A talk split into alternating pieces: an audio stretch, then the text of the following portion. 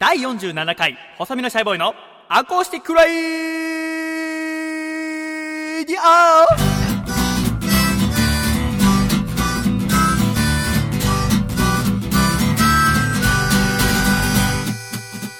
シャイ皆様ご無沙汰しております。細身のシャイボーイ佐藤孝義です。細身のシャイボーイのアコースティックラジオ。この番組は神奈川県横浜市戸塚区にあります私の部屋からお送りしてまいります。そしてこの番組の構成作家はこの方です。どうも、ジャーゲジョージこと、笠倉です。よろしくお願いします。風倉さんよろしくお願いいたします。ということで、第47回細めのシャイボーイのアコースティックラジオ配信は3月1日、とうとうはい3月に入りました、風倉さん。そうですね。なんか巷では花粉が飛び始めたということです。はい。花粉症ではないですか？僕は発症したことはないですね。これいつなるんですか？花粉症っていうのは。花粉症は、でも人によるみたいですね。その、私の母親なんかははい30超えたぐらいで発症してもかなり重度のもう涙が止まんなくなったり鼻水が止まんなくなったり。だからもう2月の半ばぐらいから薬を飲んで。あ、花粉症の。なんか早めにやっとくと全然平気らしく。てえー。ちゃんとお医者さんにかかって飲んでるみたいですけど。あじゃあ今のところ平気で。今は平気です。ね。あのーさでもまあ少し暖かくもなってきましたし。はい。でもまだ寒い時は寒いという。まあ、そういったね、なんかまだ面倒倒くさい。もうさ寒いのにね。寒さに飽きちゃいました私。長いですよね冬って。長いです。さ夏とかって大体、まあ、暑くて1ヶ月ぐらいじゃないですか。本当に暑いの。はい。もう寒いのは3ヶ月ぐらいやってませんか。すごい長く感じますね。あの あの私がその、まあ、朝バイトに行くと。で時に、まあ、大体えー5時半に起きるんです最近は。ではい。5時半に起きてで6時に家を出るんですね。でその時に、まあ、朝起きてでスマートフォンでラジオ流してで FM 横浜の「モーニングステップス」っていう番組聞いてんだけどでそれ聞きながら支度をしてでご飯食べるときはラジオもつけてテレビもつけてる。んですはい。でテレビはあの日本テレビを見ることが多くてでそうすると「おはよん」っていう番組やってるんですほう。え君見たことない？おはよんはないです。あないですか、はい。要は、まあ、4時からやってるんだろうね。でまあそのニュースが多分その最初から見てないから分かんないんだけど、はい。でその番組が終わるのが5時50分で終わる、はい。で5時50分からは ZIP って番組になる。ああ、ね。ZIP ってやつ。はい。で ZIP を、まあ、僕6時に出ていくから、はい。10分間だけ見るんですよ。で10分間こうやって最初、まあ、今は北野キーさんだったり、はい。であとはまあ日替わりのこう MC の方であと増太一さんがアナウンサーで出てて、はい。で最初のね5分間ぐらいはその MC の方々のお話があるの。で5分経ったところで天気予報が始まる。山下達郎さんの曲に合わせて。はい。でそのそれがさあの日本テレビのそのスタジオの外からやるのああ、外から伝える、外からキーさんと、はい。あとあのアナウンサーの岩本ノアさんってはい知ってる、い。や、知らなかった。僕さあの女子アナが好きっていう人の気が知れなかったんだけど今まで。え、なんでですか？いやあ好き？女子アナの方。僕結構好きなあそうなの？方がいらっしゃいや、なんで好きなの？アイドルとかの方がいいじゃないですか。まあ、清楚な。だってアナウンサーの方はこっちにこびてこないじゃないですか そんなの面白くないじゃない。まあ、こびてこない中で、うん。あの、綺麗さをなんとか出そうとしてるのが僕は好き。あその働いてるし仕草を見るのが好きってこと、はい。あそうなの？そうなんです。笠倉君は誰が好きなんですか？僕はあの、テレビ朝日はのい。竹内アナが好き。へえあそうなんですか、でも私そういう気持ちが全く分かんなかったの最近まで。でこの冬になってその ZIP のお天気のやってる岩本ノアさんって方が気になっちゃってあ、気になった最初ははい。最初は別に好きとかじゃなくて、はい。こうやってまあ見てるわけじゃない。朝朝ごはん食べながらで歯磨いたりしてじゃあそろそろ行くかと思って。で秋ぐらいとか夏とか見てた時は何も思わなかったんだけど、はい。冬になってさそうなんかすげえ寒そうなの。外でやるから。はい。でマフラーまで巻くのよ。マフラー巻いて手袋をして、まあそうね。はい。もう完全こう防寒してその天気予報伝えるの。ならスタジオの中でやりゃいいじゃんと思ってさ。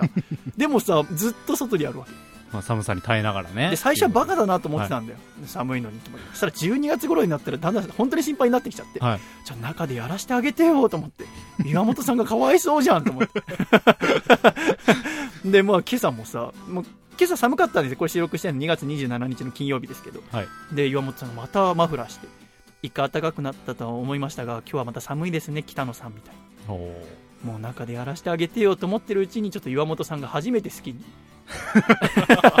なりましてアナウンサーで。不思議なもんですね多分ね笠倉君と同い年じゃないかと思う。ええ。今23歳で、24になると。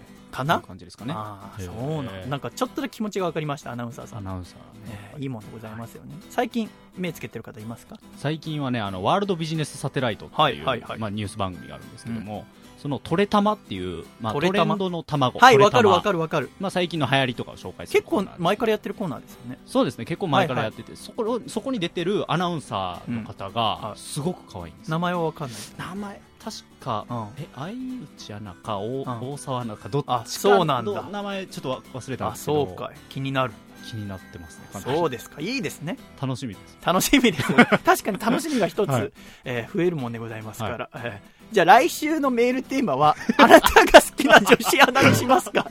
いいですよ。いいですね、ちょっとじゃあ、ね、テレビに限らなくてもいいわけですもんね。ねラジオでもいいでございますか？ら。あなたの好きな女子アナ、ブブカみたいな、確かにそうです。教えていただければと思います。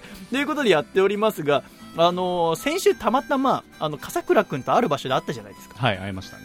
私、そのまあ週に1回毎週会ってるわけよね、君とはこうやって。で、大体この収録は打ち合わせを合わせると、まあ大体5時間ぐらいかけてるわけじゃないですか。あの、最初メール選んだりして、ですねで、話し合いをして、で、はい収録1時間、2時間ぐらいで。はい。で、もうね、正直その、他の日に君と会いたくないんですよ。これは、まあ、あの、素直に君のことが好きじゃないっていうのもあるんだけど、いや、あるんですか それに加えて、はい。せっかくこうやって週に1回会って、その会ってることが全部ラジオの中に詰まってるから、はいそのラジオ以外のところで関係を進展させたくないわけ。良くなるにしても悪くなるにしても。はいでもなんか、その、君がその場所で会ってさ、はいで、細見さんお疲れ様ですって言って、で、僕はちょっともうイラッと来てるからさ、えーし、みたいな。軽く挨拶してどっか行ったじゃん、離れて。そうでした、そしたらさ、僕の一緒にいた人が、え、君たち仲悪いの？あー、つって、じゃあちょっと考えてさ、はいあのー仲良くもないけど、悪くもないじゃない。どう思うこれ。私はそう思うんだよ。まあ、はいまあままさにそうで別にはい。その仕事をするにあたって、はい良すぎる必要はないと思うわけ。まあ別に君と遊びに行こうと全く思わないし、ね、で、お食事に行こうとも思わないしさ、はい別にこうやってラジオができれば私はいいわけです。はい。ただ、仲、別によくある必要はないと思うんだけど、仲悪いと思われてるのもよくないなと思う。まあそうですね。どうやったらさ、このラジオを聞いてくださっている、この番組ではリスナーのことをアコラジッコって呼んでますけど、はい。アコラジッコにこの二人は仲がいいんだなと思わせられると思いますか？えー、どうですかね。細見さんが僕をリフォローすればいいんじゃない？ですか。ツイッターでね、あの、ツツイッターで君がね、スパム踏んだ時に僕が切れて、はい。もうこんなやつフォローしてると思われたらもう恥ずかしいと思って外しましたけど、えまあそれ以外で、で僕ちょっと考えたんですよ、はい。どうしたもんかいのと思って、はいでふと先週あの伊集院光さんのラジオ聞いてて、はい。そういえば伊集院さんが10代であの日本放送のオーディションを受けた時に、はい。日本放送は周波数が 1242kHz はい。じゃないですか、でそれになぞらえて体重計持ってってね。で自分の体重を 124.2kg にしたと。この話知らない？いや、初めて聞きまあ、そっか、はい。にしたらしいんだ。よ。で、こんなに愛してるんですよ。って言ってオーディション受かったって話聞いて、はいそれってとってもなんかラジオ的だなって思ったんだよ。はい。なんか体重っていう、なんか自分も体重があるわけじゃない。私は今70何キロでって。なんかとても想像しやすいし、で、かつこう数値にもちゃんと出て、こうラジオ愛が伝わるっていうところで。で、ちょっと体重なんとかできないかなと思って。はいで、笠倉くんはさ、あの、ダイエット企画をやってたじゃん。やってましたね。85キロから75キロにはいっていうダイエットを、まあ、去年やってて、はいで、ちょっと測ってもらってさ、どうせまたリバウンドしてるんだろうと思って。はい。で、さっき測ったら、はい君、服を着て今75キロだったじゃん。そうですねって。ことは、まあ、裸になったら74っていくつになってるわけです。そうですね。それとっはい。てもいいことだと思うんだよ。はいまあ、リバウンドしないで頑張ってると思います。はいで、なんか痩せてるって言われてるんでしょ、最近。ま あ言われますね。ねはい いや、まんざらでもないな、お前顔が。で、その、体重っていう点でさ、で、私は72キロ、まあ今71キロぐらいだったのはい。この二人の体重を一緒にしたら仲良く見えるんじゃないかな ってちょっと思ったんです。ああ、なるほど。らどっちか？だから私が君に寄り添うか、はい。君が私に寄り添うか。だから私が増やすか、君が減らすか。はい。で、まあだからね、まあ中間の時も73だったら、僕らね、今な、二人とも73でね、みたいな。ね、仲がいいでしょって。ちょっと変かもしれないけど、まあちょっとの、はいちょっと聞こえるんじゃないかなって思ったのこれまでにない仲の良さアピールですね。そうでしょ。ただ、ちょっと君にはマイナスな情報なんだけど、はいあの、私、ワンマンライブが3月23日にあるんですよ。はい3月23日月曜日、あの、アコラジックからもたくさん予約いただきまして、いや、嬉しい限りでございますけど、そのワンマンライブ1ヶ月前になると、私、ランニングの量を増やすんですよ。はい。ってことは多分、こっから少しずつ減っていくんだよね。はい。で、君もだから、それ、どっちかというと、君が減っていくパターンじゃないと、はい僕も頑張るよ、増やすように。はいたくさんご飯食べるよ。はいただ、そそれ以上に多分カロリー消費してしまうので、ちょっと頑張ってさ、はいちょっと目標、いつまでかな。だからまあ、ね、まあ3月末までに。ちょっとお互いのさ、体重はちょっとね、逐一報告し合って。限りなく近い。ら僕も頑張る。僕も増やしていくから、はい君は減らしてもらって。で、同じ体体重にして僕ら仲良しですよ。これしかないよ。まあ、つ伝わりますかね。伝わるんじゃないかはなと思います、ちょっと頑張ろうと思いますが、前回、第46回の放送は2月20日に、えー放送でございましたがその日は私、ユニオンプロレス王子大会で、えーリングアナウンサーしてまいりました。はい初めて昼夜大会って言って、1日2工業やってきたの。おー初めてで、いつもこう1回でもいっぱいいっぱいなのに、はいで2回やりましたね。もう本当ヘトヘトになりながら。でも、なんか良かったなと思うのは、1回お昼やって、で、反省点を夜また修正してできるっていうのが、あ、これはなんか、ためになるなと思った大会ではありましたが、で、今これが配信されているであろう3月1日は、わえーユニオンプレス大阪大会はい。ということで、私は大阪に行ってるはずでございます。大阪、君の出身地でありますけども、どっかおすすめのスポットありますか？まあ、観光できる時間はないんだけど、あそうなんですね。うん食は食べる時間はありますか？ないです。ええコンビニです。コンビニ、コンビニで何か食べればいいですか、ええセブンイレブンがおすすめです。確かね、前、去年行った時は目の前にファミリーマートがあったのかな。ミリーマーまあ、こっちのとはそんな変わんないよね、はい多分メニュー的にはね。だからまあ、大阪またいつかゆっくり行ければと思いますが、はいまあ、ユニオンプロレスといえば、アコラジ、えーオールスターズでもおなじみ、福田博ト。はい。選手が所属されてますが、その福田博さんが主演の、えー映画、復讐のドミノマスクはい。っていう映画が夏公開。で、3月に撮影。で、えー前々回か、第45回にはい監督の室谷さん、そしてプロデューサーの、えー大森さん。大森さん、ごめん忘れちゃった。大森さん。はいそして、えー福田さんも来てくださいましたが、で、その時話していたのが、映画のその撮影の費用をですね、クラウドファウンディングで集めたい。はい。で、50万円、なんだか目標と金額として設定してますよ。うん。それがなんと、達成しましたありがとうございます、皆様おめでとうございます。2週間前はまだ25万円で、はいですねまだ半分しか来てなくて、ちょっと心配だって話をしてたんですけども、あの皆様からのご協力のおかげで、無事撮影が開始できることになりました。そして、その時はまだ発表できていなかったメインヒロインはい。がですね、バンドじゃないもんの、望月美優さんうん。というアイドルに決まりました。この、まあ、とてもお綺麗な方ですので、はい。仲良くやっていけるかすごく不安なんですけども、お綺麗な方と相性が悪いでおなじみの 佐藤孝義でございますから、どうですかね？やってきますかね？だって僕はその映画の中でこの望月さんに恋をしなきゃいけないんです。あーまあ気持ちをこう、カッと持っていくってことですよね。うんうん心配だよ、私は。心配でござんすけども。はい。でもね、ちょっとまあ、望月さん、おいくつなのかなと思って、ちょっとウィキペディアで調べたら、あの、年齢公表してなかったんですよ。あただちょっといいなと思ったのが、はいあの、年齢は、あの、あなたの一個下っていう、あすごく良くない？すごくいいよね。いや、すごくいいと思います。うん、あなたの一個下。私の場合だったらまあ25だよね。はい。今私が26だから。はい。で、君だったら君が23今。はい、そうです。だからまあ、望月さんはに君にとっては22なわけ。ああ、いいですね。そう、私の父さんの秋吉は53歳だから、そしたら望月さんは52歳に寄り添ってくれるわけだよ。は素敵だなと思って。い。いい表現ですよね。ちょっと会うの楽しみですよね。はい。ちょっとね、撮影中とか、ね、録音隠し撮りして、望月さんの声を。いいんですか？いや、多分怒られるんで、それはできないから、ちゃんと許可を取ってですね、やってこようと思いますが、でもまあ、まだこれからもね、ちょっと寒い日々が続きますので、皆さんもあの、体あったかくしてですね、えー、ラジオ楽しんでいただければと思います。では、今週もですね、気持ちから温かまっていきましょう。一曲目聴いてください。町田美優で、温泉に入ろう。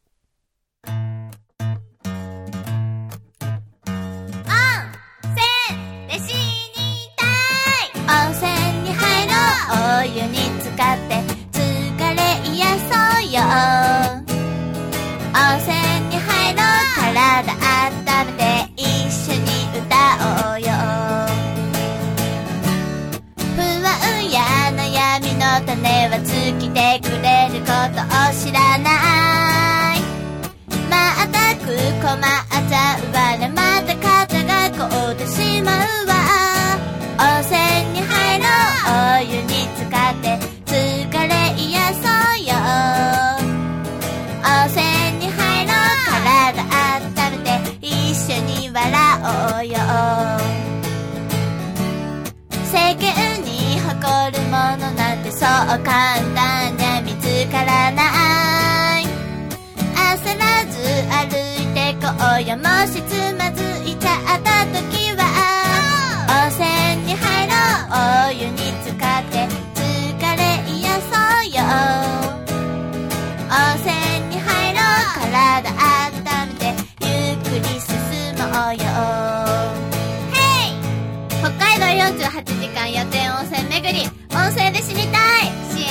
さった皆さん、支えてくれたスタッフの皆さん、ありがとうございました。たくさん予定入れてみゆは幸せでした。それでは入った温泉一緒に振り返ってみようふんべ海浜温泉、川俣温泉、万景温泉、お猿の湯、吹上げの湯、ダム下の湯、ピラの湯、メノコの湯、チニカの湯、崖下の湯、テムジンの湯、鹿の湯、夫婦の湯、網走、あーもう女のままじゃご飯を食べて暮らしていけない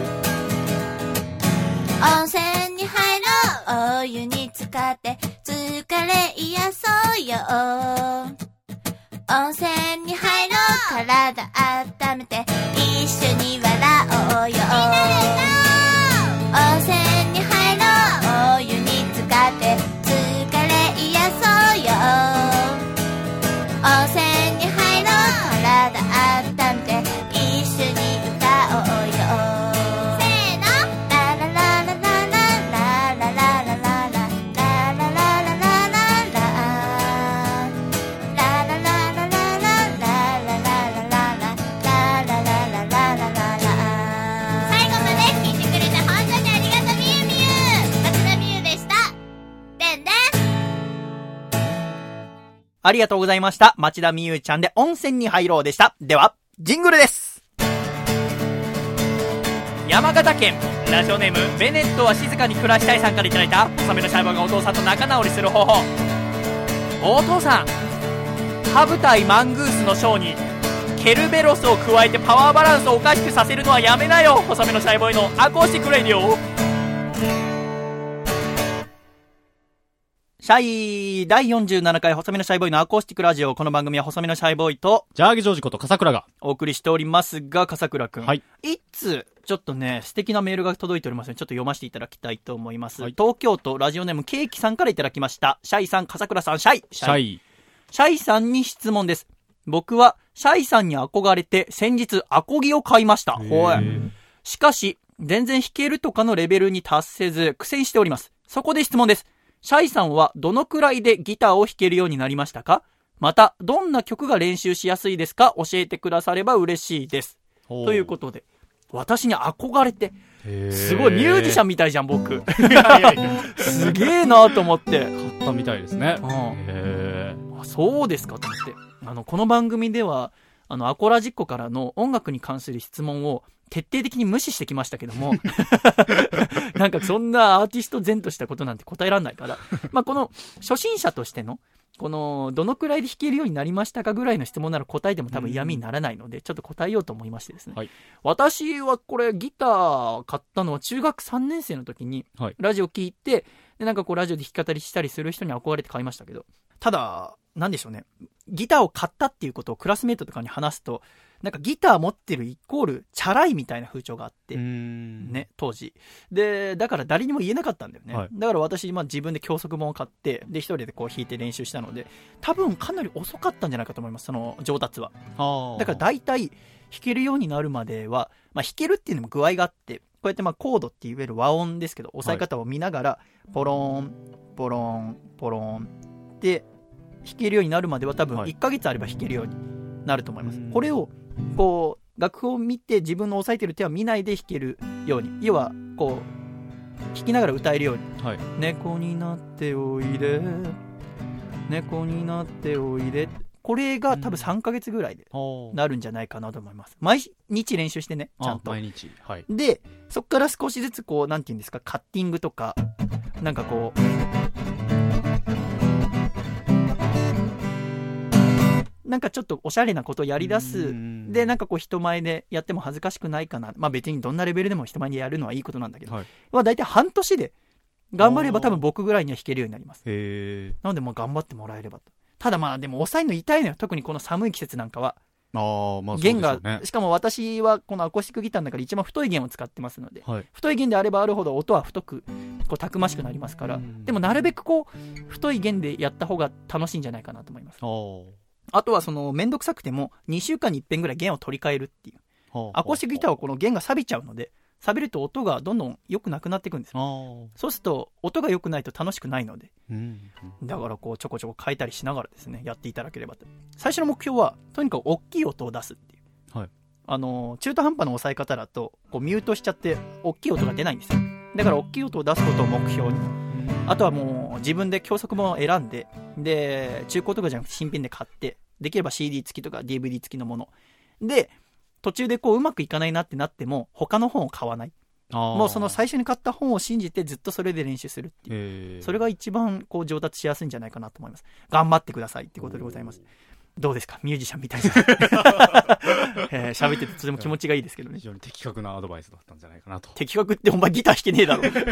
なんでわかる？あの、ギターやったことあるんですよ、あ実、は。あるの？あ、そうなの？へえ。エレキギターを買ったことがあって。へえ。で、ヤマハに通ってたんです。いつですか？ええ 何その事実？高校1年生の時に、うん。あのー、軽音部に入ろうとしてたんです初め。で、1ヶ月で辞めましたけど、うん。もうすぐ、もう置物になっちゃいましたけエど、ね。レキギターを買って、教室に通ってましたね。エレキの教室って何なの？ヤマハのなんかスタジオみたいなところはいで、はいはい、エレキ。の講師の方がいて、うん。こう、まあ、え、その教室はどんくらい通うってたの？は、それこそ1ヶ月通って、そうなで、アメフト部に入っちゃったんで、あもういいやってなって、のあ、そうなんだ。はい、途中で辞めましたね。へえ、あ、そうでしたか。はいい、いね。教室通おうっていうところが真面目だね。まあ、そうですね。なんかう、んちょうど、なんか無料期間っていうのもあって、はいはい。新しいこと始めようと思って、やってましたねうん。あ、そうですか。はいなんかこう、ギター弾くにあたって、まあ、このケーキさんはアコギを買ったってことですけど、うんまあ、エレキとアコギでもちょっと違いはあるんですけど、なんか大きく分けると弾き方って2種類あって、はいい、わゆる私みたいに歌の伴奏をする弾き方、こう、コードでストロークで弾く。であとはソロギターって言って、なんかこう、メロディーを、なんかこう弾くやつ。で、うまく僕は今できてないっていうのは、ソロギターは僕全く勉強してないので、あ、まあ、コードストロークを極めようと。逆にこう、あ、音楽活動やろうって決めたのは、私は、まあもともと中学生の時始めたけど、結局別に人前で弾くこともなくて、部屋で少しだけ弾くぐらい、休みの日とかに。はい。で、2011年にまあ自信があって、で、ラジオパーソナリティになりたいと思って、で、ラジオパーソナリティになるには、やっぱミュージシャンだな音楽できた方がいいなと思って、練習真面目にし始めて、で、その年、2011年の7月に僕、銀座でデビューっていうか、流しとして歌い始めたから、はい。大体まあ、えー3ヶ月か4ヶ月ぐらい真面目に練習して、で、まあ、人より少し上手いぐらいうん。の、こう、ストロークができるようにしたの。その分、こう、ソロギターは全く弾けないっていう。あで、やりましたので、なんかこう、なんでしょうね。あんまり怖がらずにですね、まず、毎日続けてると、なんかいつか弾けなかったのもだんだん弾けるようになってくるのあ。で、うんやっていただければいいなと思いますけども。でもなんかこう、曲を作ったりとか、もう、時々質問されるんですけど、はい。答えないんですよ。どうやって曲を作りますかとか、あの、誰のあ曲を参考にしてますかとか、うん。っていうのは、だって答えたらさ、もうダメじゃん。こっちはさ、ないとこないとこついてってるわけ。うん誰かと被る。だってこうやって弾いててさ、細見さんの曲は、誰々っぽいですねって言われるのが、一番悲しいんだよ。うん。だから、その誰とも被ってない、誰もやってない音楽を探してこうやってシンガーソングライターをやっていくわけ。だから、一応参考にしてる人はもちろんいるんだよ。はい。こう、もともとこう、例えば、まあ、ギター始めた時は福山さんの曲とかすごいカバーしたり、うんスピッツをカバーしたりとか、そうすると、その歌が好きだから、作る時って大体鼻歌だったりとかするから、はい。こう、福山さんっぽいコード進行とか、うんスピッツっぽいメロディーとかになっちゃう。なるほど。最初私が作ってた曲ってそんなのばっかで、うんで、そ、れは嫌だなと思って、だんだんこう、それを排除して排除して、今のスタイルになったわけ。でやったんですけど、で、だんだんまあ、スタイルが、最近やっと固まってきて、まあ最近んだとまあ、みゆちゃんのさっき聞いてもらった温泉に入ろうだったり、竹下くんの、えー、弥生県行こうよとかは同じスタイルなんだけど、はい。あれは、なんかこう、ほのぼのして、で、すごくギターも簡単なんだけど、最近やってる人あんまいないなと思って、うんあれが私のスタイルになるんじゃないかな、みたいなことを、多分、シンガーソングライターみんな思ってやってるんですよ。あで、あの、年始に、私今年新年会たくさん行ったんですけど、はいで、一つ新年会でこう、弾き語りのアーティストで集まって、新年会をやったんですよ、6人。はいで、酒飲んでさ、で、まあ、だいぶ経って、もう夜の10時半頃になって、もう結構ヘベレ系ですね。で、私もバンバン飲んでてさ、したらなんか、こう、音楽論議みたいになるんですよ。ね私はそれはすごく好きじゃないんだけど、恥ずかしいから。だから私はもう黙って酒を飲んでた。したら、周りがね、最近フォークソングなんての流行んないね、みたいな話になってきた。うん。まあそうだね、アイドルだったり、えーそういうもんが、こう、前世なんであって、まあフォークソングなんてなかなか流行らないねって。でもアイドルソングは確かにかっこいいよ。ね。で、えーこう刺激的なこう打ち込みのドンドンドンって音もあって上がるけれども、フォークソングがやっぱいいと思って我々頑張んなきゃいけないんだよね。言ってみればでも、アイドルの曲なんてかっこいいだけで全然耳になんかこう残らないじゃん。頭に、胸に。っていう話を周りがしてたのね。うんで、俺はもう黙って酒飲んでさ、うーんってうなずいたりしてた。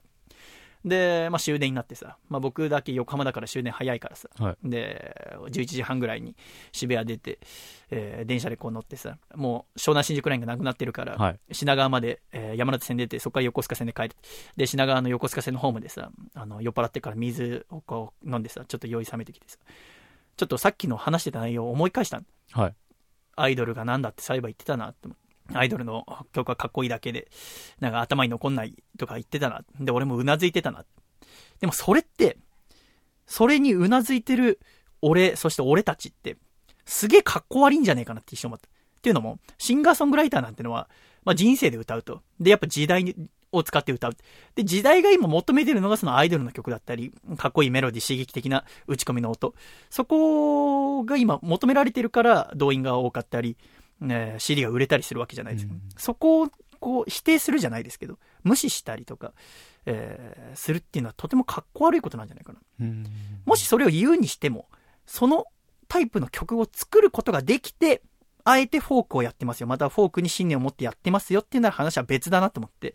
もう酔っ払ってからさ、そのスケジュール帳にさ、まあ正月だったんだけどさ、かっこいい曲を作るって1月のこうスケジュールでバーって書いたのよ。はい。で、帰るじゃん。で、寝るじゃん。で、私二日酔いしない男だからさ、朝起きるじゃん。で、スケジュール確認するじゃん。はい。したらもうかっこいい曲を作るってバーンって書いてあるわけ。でも、もうなんか、もうその時点でもうめんどくさいわけ。そんなの。知らねえよと思って。もう酔い冷めちゃってるから、そのはい熱くもなってないし。はいでもまあ、スケジュールに書いちゃったから、かっこいい曲を、じゃあ作ってみるか。って思い立ったんですよ。1月の上旬に。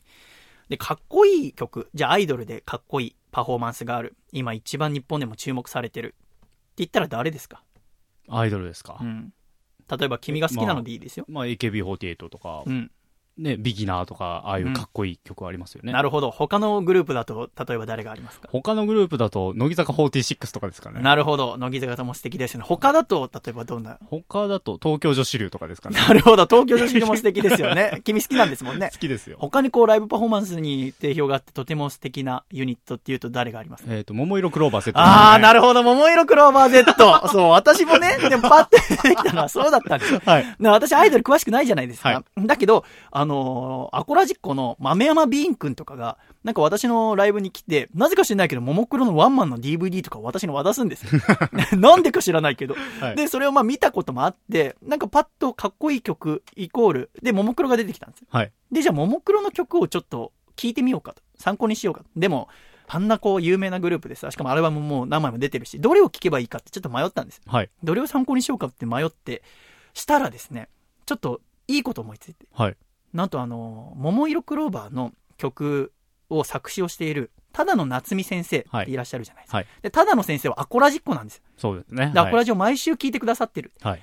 これ、ただのさんとはもう私ずっとお世話になっていろいろお話しさせていただいてますので、こう、なんか身近にいる方が作った作品なら少し理解しやすいんじゃないか。で、なんなら癒しらしいこと言えば、もし分かんないことあったら、ただのさんに聞けばいいんじゃないかと思って、はい。じゃあ、ただのさんが作詞した曲を参考にしよう。と思ったんです。で、調べてみたところ、え桃色クローバー、あそして桃色クローバー Z でただの夏美さんが作詞した曲は、はい。え BIONIC CHERRY、あーね D の純情、はい黒い週末、はい仮想ディストピア、うん灰とダイヤモンド、はい JUMP、うんそしてまあ、一昨年の紅白でも、えー歌われた GOUNN、はい。そして2月28日公開の映画、幕が上がるの挿入歌でもあります、 Link Link はい。などありますけども、えー、ただのさんがももクロで書いた曲の中で私が一番好きなのが、はい Chai Maxx という曲です。はい。で、 Chai Maxx って曲は私がその全然ただのさんと知り合う前、あの、山里亮太さんのラジオで初めて聞いて、はい。あ、かっこいいなと思って iTunes でダウンロードしたのがこのチャイマックスでした。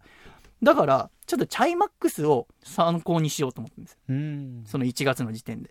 で、聞いてみて、まあこれ、まあもちろん著作権がある曲なので、はいその歌えないんですよ、メロディーに合わせて。ただ、なんか伊集院さんのポッドキャストだったり、爆笑問題カーボーイを聞いてると、はい歌詞読む感じは平気みたいなので、まあそうみたいですね。ね、はい。だからちょっと参考に、ちょっとここでもね、どういうことを参考にしたのか言ってみたいと思いますけど、はいなんかこのチャイマックスっていうのが、豆山瓶からもらった映像とかで見てすごく盛り上がる曲なんですよ。はい。で、やっぱその、ドン、ドン、ドン、ドンっていう音がすごく目立つ曲。はい。で、じゃあ、どういうところにドンドンが効果的に使われてるのかなってとこから注目したんですよね。はい。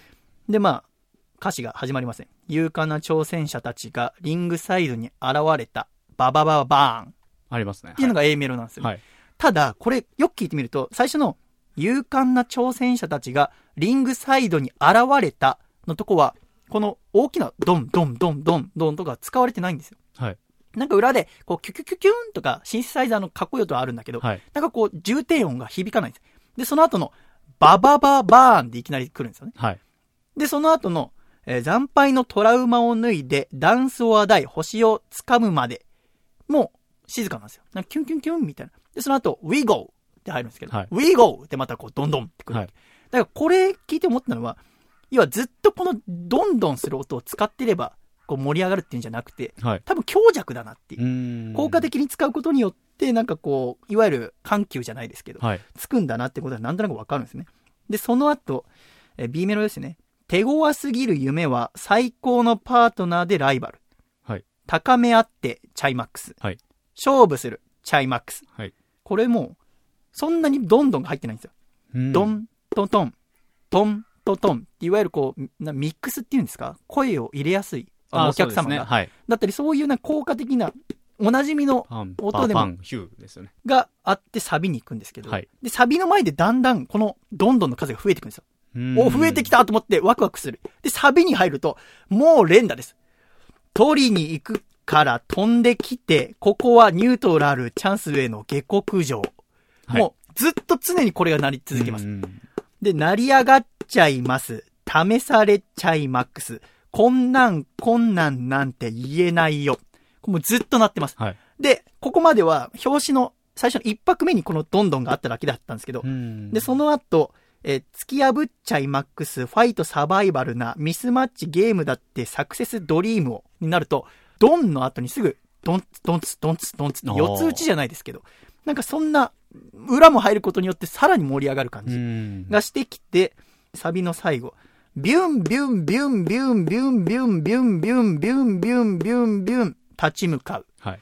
このビュンビュンが、いわゆるビュンっていう言葉、短い言葉と、このドンっていう音を一緒にやることによって、はいなんかこう胸に来るんですよね。はい。ビュンビュンビュンビュンビュンビュン。あ、なるほどな。言葉と一緒のにこのドンを合わせてしまえば、なんかこう、胸に来るもんがあるんだなっうんて思うんですね。で、クルリン、チラリン、キラリン、スルリン、ワンラウンド、ミルキーでクセモノ、チャイマックス。で、1番が終わります。はい。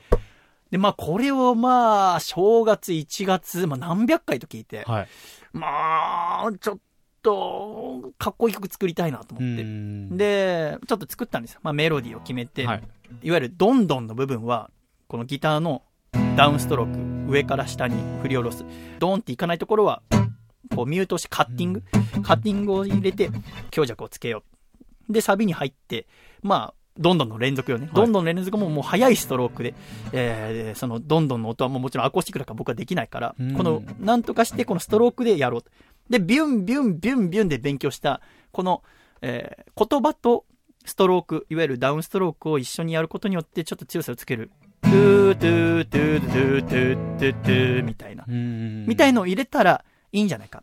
で、あとこれ歌ってみて、実際にチャイマックスを思ったのは、音域がすあんまり広くないっていう。うん。いわゆるアイドルの曲他にも聴いてみて思ったのは、そんなに音域が広くない。いわゆる歌いやすい。これって別にアイドルさんの歌唱力がないとかじゃなくて、おそらくみんなが歌いやすくしてんじゃないかなと思って。だからこそカラオケとかでも歌って盛り上がるっていうのもあると思って、音域もそんなに広くするのやめようと思って。あんまり声を張らずに、こう楽に歌える。はいその分、こう、コードのえー変化を多く入れたりとかう、んで盛り上げよう。かつ、このチャイマックスで特徴的なのは、この勇敢な挑戦者たちがリングサイドに現れたとか A メロはは、いそんなにメロディーがこう、メロディーメロディーしてないっていうの。メロディアスじゃないっていうの。だかはい。らなんかこう、平坦。はい。でも、いきなりサビになって、取りに行くから飛んできて、ここはニュートラルチャンスへの下克上のところはすごくメロディーが豊かなんですこれってすごく参考になると思うの。はいこの A メロ、B メロは静かに、あんまりメロディーの上下がない分、サビのメロディーが際立つっていう。そこまで考えて、うんまあ、曲を作ったんですよ。で、録音したの。実際に私もこの MTR って機械で。はいで、聞いてみたんですよ。ただ、やっぱり、このどんどんの代わりになる私のこのストロークに力が感じられない。またなんかこう、やっぱアコースティックでやるからには、一回録音したものをこう繰り返し使うんじゃなくて、最後まで弾き切りたいわけ。途中で録音を一回止めて、また途中から弾くとかは私は嫌なの。うんやっぱシンガーソングライターのプライドとして、一番最後まで必死に聴くっていう。えーで、それにはやっぱりかなりの力で弾いてると疲れちゃう。はい。だから、最後まで持たないんでね、最後まで迫力のある演奏ができなくて、あーと思って、君だったらどうしますか、そういう時。ええ どうしましょ ね、ヤマハで1ヶ月で習ったことを総動員して考えてくださいよ。うあー力強い音を、ねうん出したいんですよね。そうです。ヤマハで習ったのはアンプをつなぐっていう。アコースティックなんですよ、私。だから、私はもう、こうなったら根性しかないなと思って。はい。だから、筋トレを増やしたんですよ。はだから、筋トレをたくさんして、最後までできる筋力をつければいいわけじゃないですか。あ。はい。だから、えーひたすら筋トレを、あの、腕の筋肉、えーダンベルとチューブトレーニングを増やして、で、なんとか最後まで強い力で弾ける力を身につけまして、はい。まあ、おかげさまで腕が一回り大きくなりましたけど。で、その 迫力、はいどんどんに負けないストロークのはもう筋トレで、なんとか賄って、なんとかしたと。で、はい曲が完成したんですよ、録音。はいで、聞いてみて、あ、なかなかいい音だな、うんと思って、したらじゃあ、あと作るのは何ですか？あとは、歌詞ですよ。そうです。はい。歌詞なんですよ、はい問題は。まあ、このアイドルの曲で、まあ、ただ野さんが歌詞、もちろんこのチャイマックスは書いてますけど、はい。先生なんかは作詞をされるときは自分の部屋で、で、パソコンで書くんですって聞いてみたところ。でも、やっぱり、そこは、やっぱ、プロですから。だから、こう、あい、あの、発注先がこういう曲作ってください。で、ももクロサイドはこういう曲の、こういう歌詞、えー書いてくれ、えーくださいっていうのに合わせて書くわけじゃないですか。で、私の場合、やっぱシンガーソングライターですから、はい。何書こうかなって考えたときに、なんか、この曲、何のために作ったってかっこいい曲にしようと思って作ってるんですよ。はい。で、じゃあかっこいいこと書こうと思うんですけど、でも僕かっこ悪いじゃないですか。いや、そんなことないですよ。ああ、遅いな すぐ言わないとか、桜、いつも言ってるけど。で、まあ、かっこ悪いんです。だから、はいかっこいいことが書けないんですよね。はい。で、部屋で、まあ、結構書こう、書こうと思って考えたんだけど、出てこなくて、あ、これはダメだなと。うん書けねえやと思って、せっかく曲できたのに。でも、やっぱシンガーソングライターであるからには、やっぱ心を動かさなきゃいけないんですよ。はい。心が動いた瞬間に何かが生まれると思う。だから、やっぱいろんな人に会って、いろんなものを見に行って、えー、いろんなものを買って、実際に足を運んで、えーなんか心が揺れる瞬間を待つんで。で、僕待ってたんですよ。はいしたら、ちょうど訪れたんですよ。で、訪れた瞬間に、これはもう書けると思って。うん。この、えー僕がかっこいいと思ったのは、まあ人だったんだけど、このかっこいいと思った人をテーマに、えー僕が思ったことをこの曲に合わせて入れたらかっこいいんじゃないかな。と思って作った曲が一曲ありますので、あ、こうやって作られたんだな、と思いながら聴いてみていただきたいと思います。では聴いてください。細めのシャイボーイで、素敵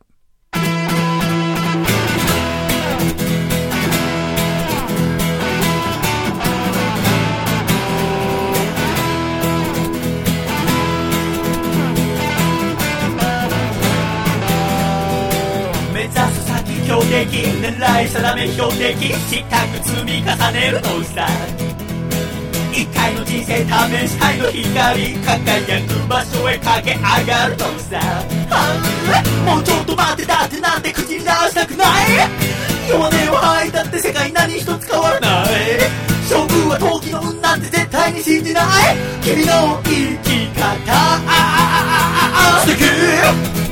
素敵。素敵。素敵。素敵。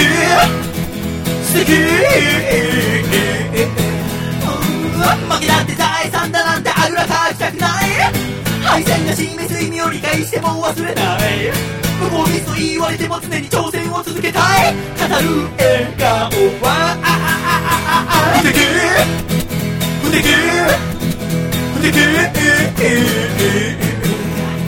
不敵不敵不敵敵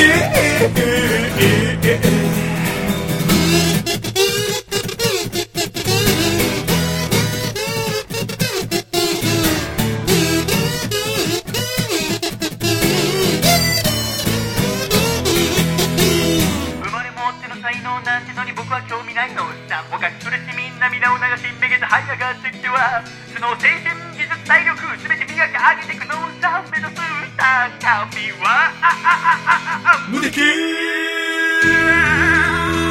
無敵無敵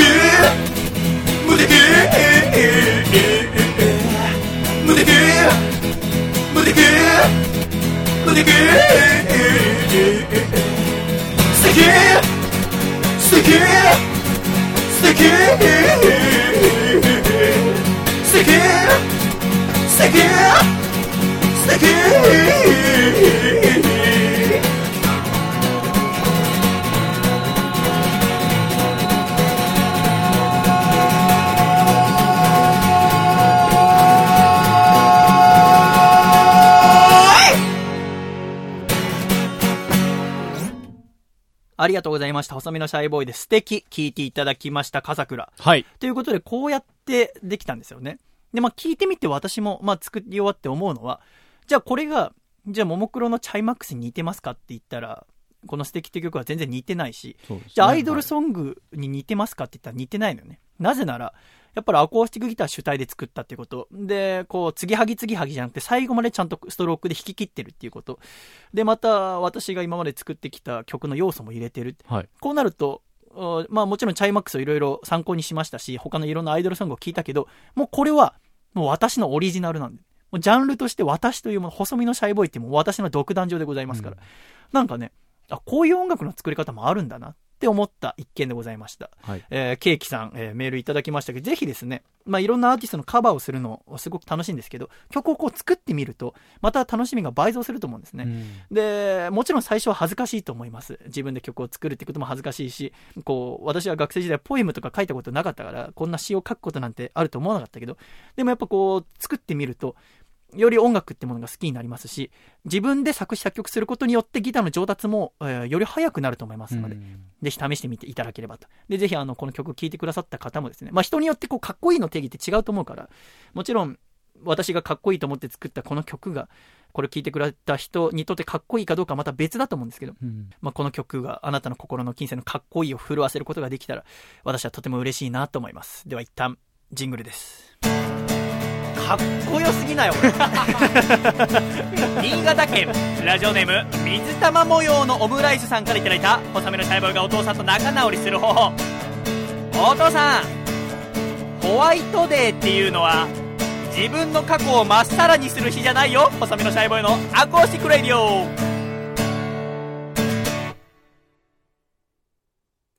あの子の恋がうまくいきませんように選手権。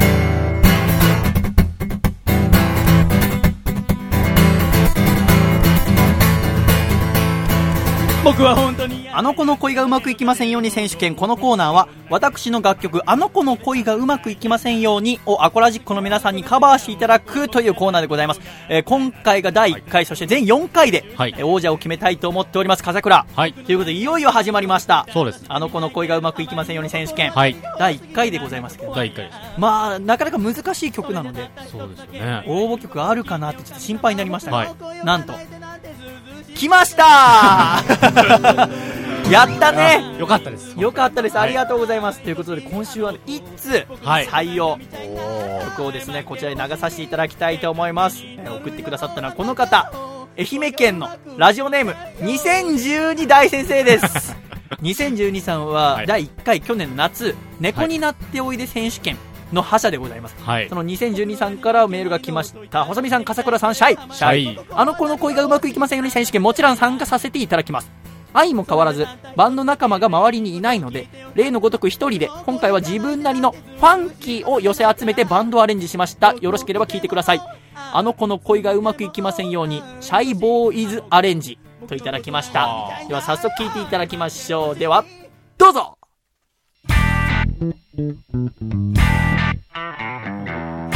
おいいです。かなり原曲とは違うテイストで来てますね。こングという技術逆にこのエレキギターのカッティングそういうかっこいいの僕はできないんですね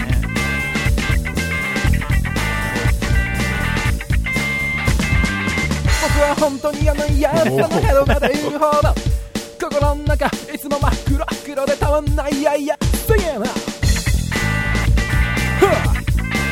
Come on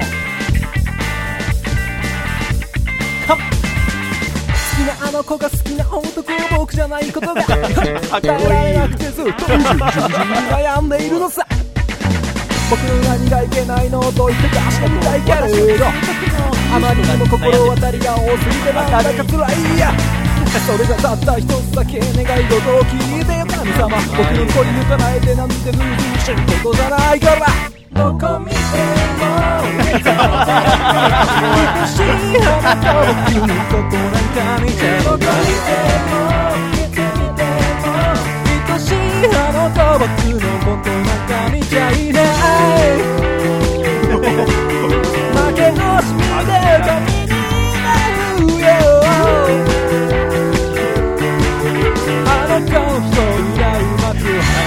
ませんように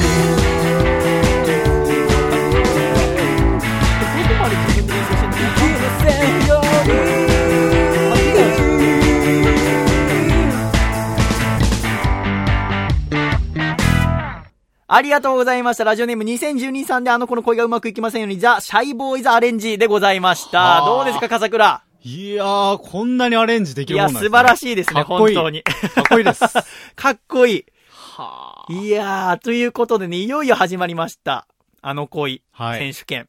いや、楽しみですね。この先 どんな作品が来るのか。曲目がこれということで。いや、すごいもですよう。楽しみになってまいりましたね。はいでもですね、ぜひあのー怖がらないでですね。そうですね。まあ、あはいなたの心の内にあるあの子の恋がうまくいきませんようにという思いをはい。曲にして、それをメールに添付していただきまして、ラジオアットマーク細身のシャイボーイドットコムに送っていただければと思います。あの、私のホームページの方にですね、この曲の楽譜、そして PV も載っておりますので、はい。ぜひ参考にしていただければと思います。皆様からのご応募お待ちしております。そして来週からもよろしくお願いしますでは、ジングル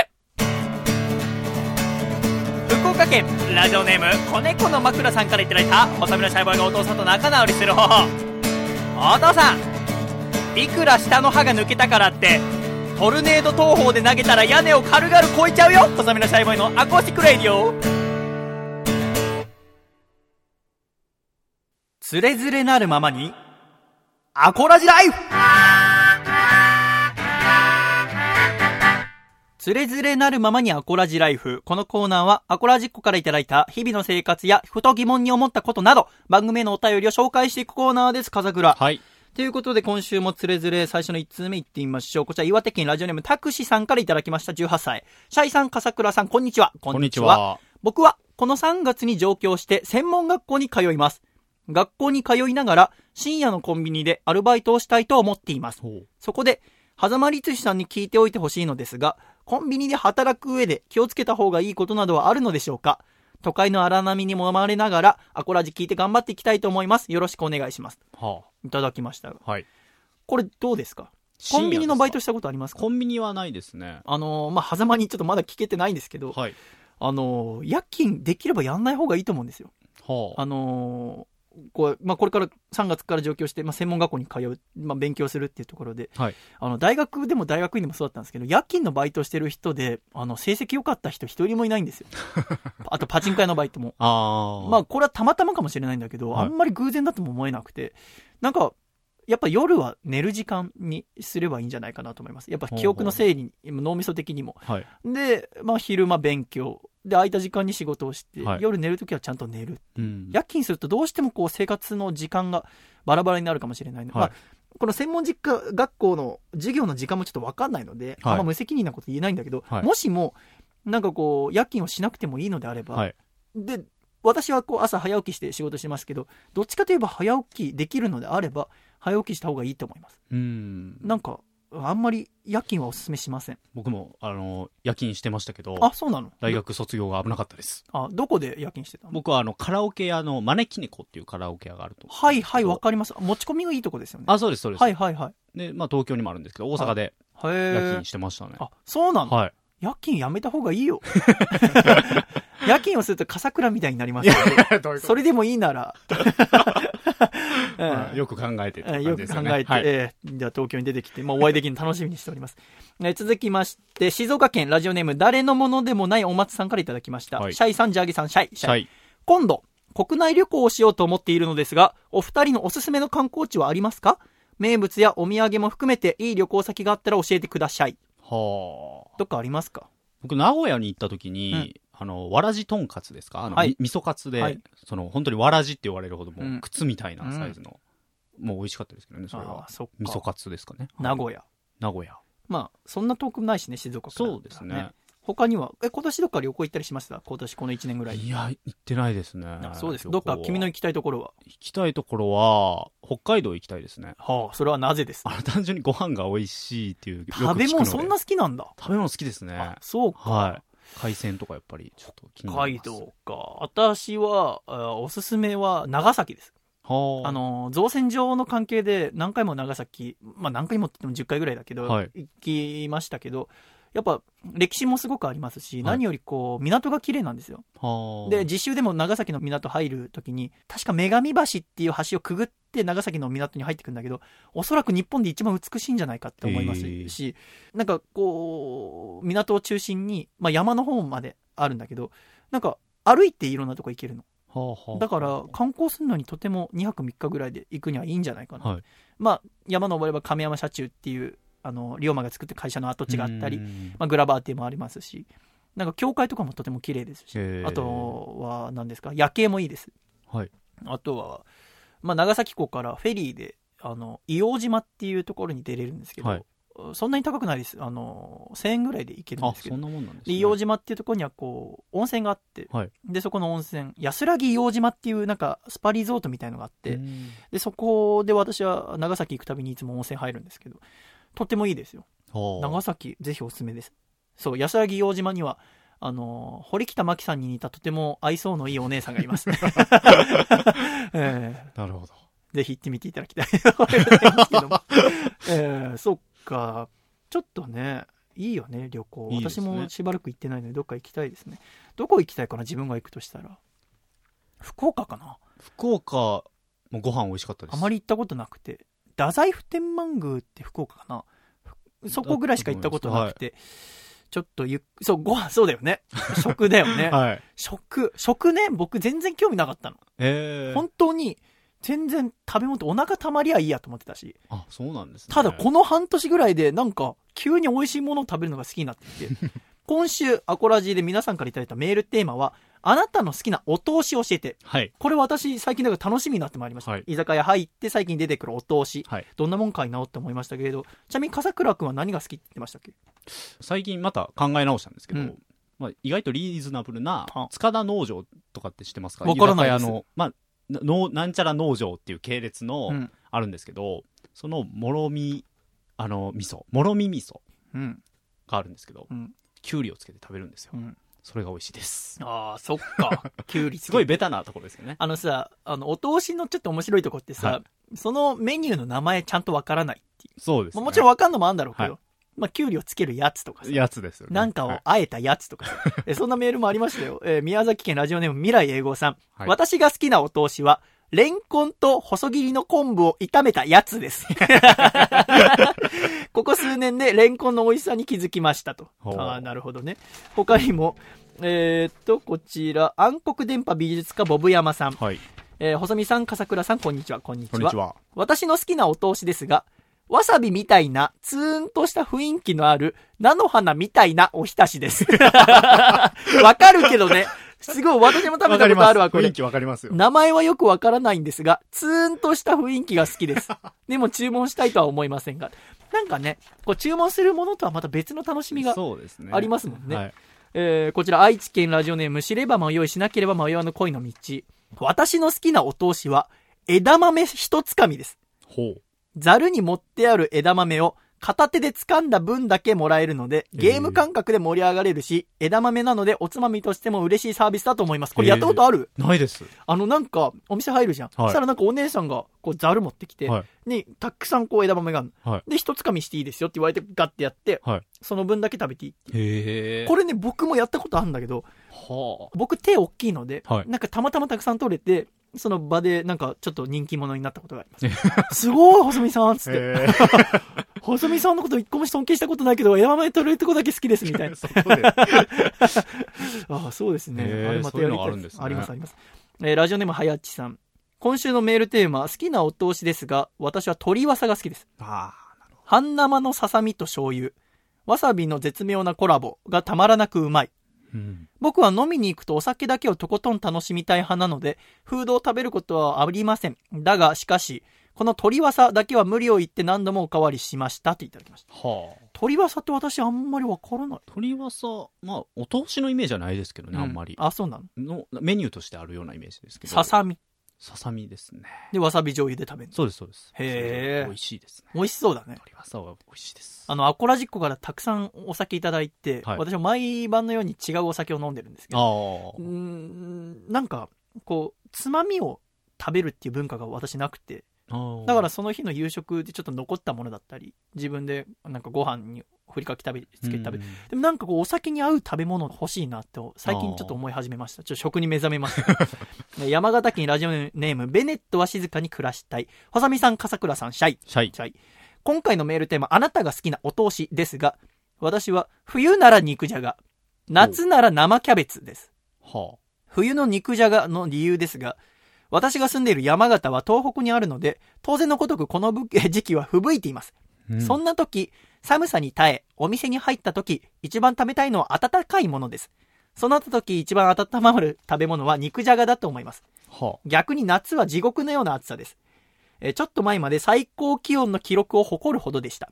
そんな山形の夏で食べたくなるのは、やっぱりさっぱりしたものです。生キャベツはそんな山形の夏に最適なお通しだと思います。なるほどねと。その場所場所によって出てくるお通しも違うのかもしれません。そうですね。そして季節。だからまあさっきのお松さんのメールでもありましたけど、はい旅行に行って、で、その土地の居酒屋に入って、まあ地のものが出るか、はいまたその天候、季節によって違うものが出てくるか分かりませんけど、その場所場所で楽しむのもいいのかなと思います。そうですね。こちら埼玉県ラジオネームタコイカじゃんけん。好きなお通しとのことですが、20代の特に前半の頃は、お通しなんて店側の利益優先の商品だろう、などと失礼なことを考えておりました。しかし、30歳を過ぎた頃から、お通しイコールお店のおもてなしと思い始めました。特に個人のお店では、それぞれのお店で特色があり、どんなお通しが出てくるのかをいつも楽しんでおります。私が好きなお通しは、酒盗などの塩辛系が好きです。酒盗って知ってますか？え、酒を盗むって書くんですよ。そうですよね。いわゆるご飯泥棒と一緒で酒が進んでしまう。はい。あの、魚のホルモン系のものですね。あ、なるほど、なるほど。酒盗系が好きです。塩辛。塩辛か。塩辛いいですね。塩辛いいですね。酒盗、酒盗、酒盗ってあんま食べたことないかもしれない。でも。僕ももともとお酒が弱いので、あそっかあんま馴染みはないですけど、あ、そうか。塩辛は好きですけどね。いつか一緒に酒飲んでみますか？はい。あ、やっぱ嫌です。え、飲みながら、何を話すんですか？何を話せばいいんですか？酒を飲みながら。飲みながら配信をする回とかもいいんじゃないですか。わかんないですけどね。あまあ、そうだね。今でさえ僕たどたどしいのにさ、お酒、僕お酒飲むと眠くなっちゃうんですよ。あそうなんですね。だから家で飲む時ももう寝る準備をして、饒舌になるとかもう全部仕事終わって、あ、全然でです。もう寝ちゃいます、えーすぐ。えー、ラジオネーム、こもはかさん、細見さん、笠倉さん、シャイ、シャイ。はい。私の好きなお通しですが、たまに行く中華料理屋さんでたまに出てくる、中華風砂肝炒めが最高のお通しです。は歯ごたえ、味、酒のつまみとして素晴らしいです。お通しとして以上の活躍をしてくれる、中華風砂肝炒めが最高のお通しだと思いまあ。す。へえ。中華風砂肝炒め。初めて聞きましたね。確かにあの、まあ、軟骨の唐揚げもそうですけど、うん歯ごたえがあるものはいいんでしょうね。はいお。酒のつまみに。なんでしょうかね？なんででしょうかね？確かに歯応えいいもの多いですよね。うん。あのー私回転寿司よく行くんですけど、はい一人で。最近になってね、かっぱ巻きを結構食べるように。あの、かっぱ巻きってこう、なんていうんですか、あ切ってカットしてあるわけで、はい海苔巻きが。あれを置いておくんです、手元に。はいで、なんか口、何個かこう普通にマグロだの、いろんなもの食べた後に、たまにこう食べると食感がリセットというか。されて、より回転寿司が楽しく。なるほどま。あ食感がリセットされる。そうだ、そうなんですよ。へーまあ私にとってですけど。はいまあマナー、マナーっていうか、行儀として、寿司食べてる途中に、はい。こう、かっぱ巻きをペって、ね、つまむっていうのが、お行儀がいいかどうかわかんないですけど。はい。はどうなんですかね？回転寿司。あれ、例えばさ、はい。こう、流れてきてさ、2皿取るとするじゃん。はいまあ、2貫ずつ入ってるとして。はいそれを、1貫片方食べて、はいで、違う1貫に手出したら、あれ、お行儀悪いですか？いや、僕もしますけどね、そういうこと。まあ、我々2人のマナーがどないなもんかっていうところがありますので、でねこれを正解とするのはちょっと危ないところでございますけど。危だからちょ、これは大人としていいのかなと思いつつ、ちょっはい。とやっちゃうんですよね、私は。結構。で、途中でカッパ巻き挟んだりとか。だから、こう、食感っていうのは確かに重要なポイントかもしれませんね。うんえー今週最後のこちらテーマ。細見さん、笠倉さん、シャイ、ラジオネーム、中水炎と申します。はい。今回のテーマ、好きなお通しはですが、以前、ちょっとおしゃれなバーでお通しとして出されたのが、ほおずきの実でした。ほほおずきなんて食べられるの？そのその時は思いましたが、いざ食べてみるとこれがめちゃくちゃ美味しくてびっくりしました。なかなか出しているお店は少ないと思いますが、もし二人に機会があれば試してみてください。う。へえ。ほおずきの実って知ってますか？いや、そもそも馴染みがないですね。そうですか。ほおずきの実。ほおずきの実って、私の栃木のおばあちゃんの庭にあったんですけど、はい。あの、赤い、こう、まあ見た目柿のような、はい。柿の実のようなものなんですけど、それがまあ、葉っぱなんですね。中に、こう、なんて言うんですかね。まあ、丸いす、ちっちゃいスーパーボール大の実が入ってるんです。はあはあはそれがこう、提灯型の赤い傘で含まれてるんですけど見た、ことあるかもしれないです。絶対あるんですよね。はいこれを私のおばあちゃんの家なんかでは、仏壇とかに飾って、で、ずっと干しておくと、はい外のこのカサカサした葉っぱ的な部分が、なんかこう透き通っていくんですよ。はいで、中の実だけ残っていて、なんか本当に提灯のように見えるってういう。ん。あれを、ま、お、食べたことあるんですけど、酸っぱいイメージかな。へえ。それがお通しとして出るっていう。すごい珍しい。いや、洒落てるよ。あれだから相相当洒落てると思うよ。うん見た目綺麗なんですよ、ほおずきの実って。ああ。多分外側のこの丸、赤い葉っぱ、葉っぱ的な部分と一緒に出てくると思うんですけど。そっか、ほおずきの実。あ、でもスーパーとかにもね、売ってますよ、たまに。あ、そんな、うんなんかリーズナブルな感じなんですね。そうでもない。あ、え、飾りとして的なとこでもあるけど、そのパクパク食べるもんではないと思うんだけそれがお通しとして。ど。いいですね。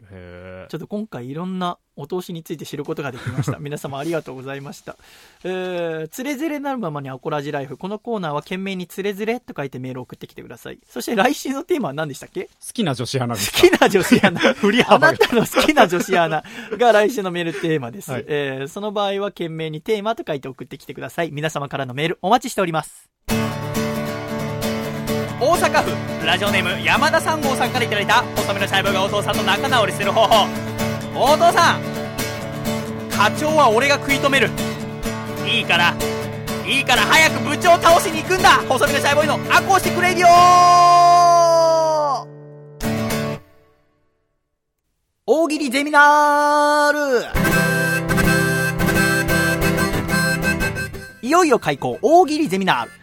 テレビやラジオで大喜利番組や企画が多数存在しますが、そんな大喜利は誰かに教わる機会がありません。しかし、この学校では大喜利の答えを発想する段階から答えるまでの過程をアコラジコと一緒に考えていきたいと思います。では、授業を始めましょう、笠倉。はい。ということで、今回も大喜利ゼミナールやっていきたいと思いますが、はい今回のお題は何でしょうか？今回のお題は、うん浦島太郎にサブタイトルをつけてください。浦島太郎にサブタイトルをつけてください。はい。これ例えば君だったら何つきましょうか？僕ですか？うん。僕だとしたら、あれですね。何でしょう？た、えー、ちょっと待ってくださいね。いや、待たないです。早くしてください。浦島太郎う、ん。頑張るんば、みたいな。あ、ちょっと違いますね。浦島太郎、頑張るんば。浦島太郎、かっこ頑張るんば。やっぱここで、なんかがん、ね、面白いの出しすぎたら、ちょっとみんながやりづらいかなある。これ、真面目に別におちょくってるんじゃなくて聞くけど、頑張るんばの場合、どこで笑えばいいの僕は。急になんかこう、うん昔話とはいちょけてる言葉を組み合わせたってこと、あ、そうですよね。じゃあ、アコラジックのメールに逃げ込む？毎回冷や汗かけますね、ここでね。じゃあちょっとアコラジッコ先生の答え聞いてみましょうよ。こちら千葉県ラジオネーム抜け作さんからいただきました。浦島太郎にサブタイトルをつけてください。現代に浦島太郎がいたら面白いな。竜宮城に行ったら SNS で竜宮城の中の様子を教えてくれるかも。2チャンネルにスレッドを立てて、そこに来た質問に答えていたら面白いな。抜け作さんにお聞きします。浦島太郎にサブタイトルをつけてください。浦島太郎、かっこ、今、竜宮城にいるんだけど、なんか質問ある？なるほどね。あいいですね。いいですね、非常に。はい今時の。やっぱこのね、今時の言葉を浦島太郎っていう昔話にくくりつける。はい。なんかね、ね私みたいに2ちゃん見ない人でもこのワード知ってますしね。ね、そこをちゃんと選択するのがいいですよね。が。はい。他にもなんか今時の言葉をくくりつけるタイプだと千葉県のラジオネーム引き出し開け放題さんはい。なんかは浦島太郎かっこレゲエ砂浜ビッグウェーブ。すごくない？急にチャラい感じが。一気になんかこうタオル振り回してる感が出てくるわよねこれ。すごい楽しいんでしょうね。とってもいいね。すごいよね。面白いよね。いいですね。えーこのパターンもありますがじゃあ次行ってみましょうか、はい。続いて神奈川県ラジオネーム笑う角にはハッピータプタプさんからいただいた浦島太郎にサブタイトルをつけてください。おそらく日本人の全員がオチを知っているであろう物語そのオチをよりドラマチックにしたら知っている人でも楽しめるはずだいっそ映画化しよう笑う角にはハッピータプタプさんにお聞きします。浦島太郎にサブタイトルをつけてください。浦島太郎、かっこ、浦島、玉手箱開けるってよ。ここれ、さ、面白いしさ、改めてその霧島部活やめるってよってすごいよなって思うよね。そうですよね。これ、でも映画に、えーくくりつけてる人は他にもいてですね、はい例えば大阪のとってもとんでへんさんはいは、浦島太郎、かっこ、ヒラメとカメと時々じじい。これリリー・フランキーさんの小説。そうですね映画化さもされましたけど。すごいですね。そんなのにくくりつけてくるんですね。実際にもうすでにあるキャッチコピーに被せるっていう。そうですね。点ではこちら、えー埼玉県のラジオネームたこいかじゃんけんさん。はいなんかもやっぱりこうサブタイトルを合わせて、既存のものに合わせて考えようってことで、えー浦島太郎、かっこ、そして伝説へ。これドラクエ3です。そうですね。なるほどね。はまあ確かに勇者感はより出ますもんあ。ね。そうですね。浦島太郎って、でも、ただ亀いじめられてるのを助けた人ですよね。そうです。ですよね。で、まあ、楽しんで、ああで、調子に乗って箱を開けたっていう話ですよね。でもさ、調子に乗って、浦島太郎はさ、どこを教訓にすればいいか分かんないんだよね。あなんか困ってる人や物を助ければいいことがあるっていうならわかるけど、はい別によくはねえじゃないですか。まあそうですね最後じじいになって。まあ、はそれが、まあ本人にとっていいのか悪いのかわかんないですけど。はいまあ今、このコーナー別に昔話の是非を 話すコーナーではないんで、他にも映画にくくりつけたっていうところだと、まあ抜け作さんがですね、はい浦島太郎、かっこ、竜宮炎上、吉原炎上みたいな感じで。まあ、竜宮城って場所がね、はい。まあね、いろんな綺麗なお姉さんもたくさんいるでしょうし、みたいな想像力も働かせられいいる。ですね。いいネタでございます。すごいわかりやすいネタですよね。いいですよね。他に、じゃあ次行ってみましょうか。こちらは宮城県。ラジオネーム、ブルースドライバーさんからいただきました。浦島太郎にサブタイトルをつけてください。浦島太郎といえば竜宮城。竜宮城ってなんかキャバクラみたいな名前だな。乙姫様やタイやヒラメに接待されていい気分になっている浦島太郎がその後どうなったかを想像してみよう。ブルースドライバーさんにお聞きします。浦島太郎にサブタイトルをつけてください。浦島太郎、かっこ、私はこれで会社を辞めました。いいですね。なるなんかあったんだろうほど。ね。何かあったですね、あのー、竜。宮城ってどんな場所だったっけなって私、ちょっとこのメール見た時思って、はいあのーネットで調べてみたら、はい岡山県に竜宮城っていういやらしいお店があります。そのことだったんですか？いや、違いますけど。えー他にもこれも面白いよ。その千葉県の抜け作さん。はい。えー浦島太郎、はいかっこ、デジタルリマスター版。すごいよね、これ。今っぽいよね。今っぽいですね。ねデジタルリマスター処理が なされている。えーねこちら、山梨県の駒墓さんは、浦島太郎、かっこ、一時の快楽で人生を捨てた男。まあ、サブタイトルなので興味を引く方が良いでしょうと。まあ、気になりはしますよ。気になるね。はい。確かに、そう、サブタイトルって、まあ、み目を引かせるっていうのは一個のうんね、大事なところでございますから。えーラジオネーム中水園さん。はい。浦島太郎、かっこ、バッドエンドストーリー。もうオチ先に言っちゃう。すごいよね。まあだから今回、部類分けをすると、はい。まあ実際にある映画とかのやつにくくりつけるパターン。はい。そして、はいあと何ですかねこの一番最初、まあ、現代のこの2ちゃんのことだったり、えーレゲエスナハマビッグエルみたいにくくりつけるパターン、またもうこの私は会社これで会社辞めましたとかバッドエンドストーリーもこれはもうほぼセンスですよね。そうですね。要は全然関係ないところからくくりつけてみたりあとはまあ物語が、まあ、女性が絡んでいる話だからということでつけてくる、この3パターンはい。でやっていただきました、えー初心者はどこが一番やりやすいですか？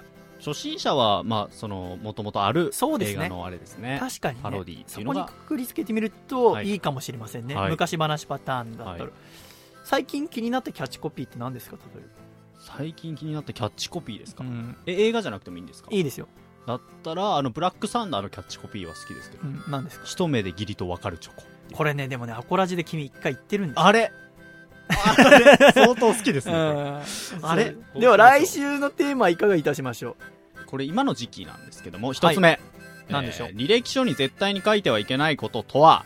う、うん、続いて今セレブたちの間で話題になっているダイエットとは何？うん、3つ目。もうお父さんとお風呂入りたくない！と同じようなことを言ってください。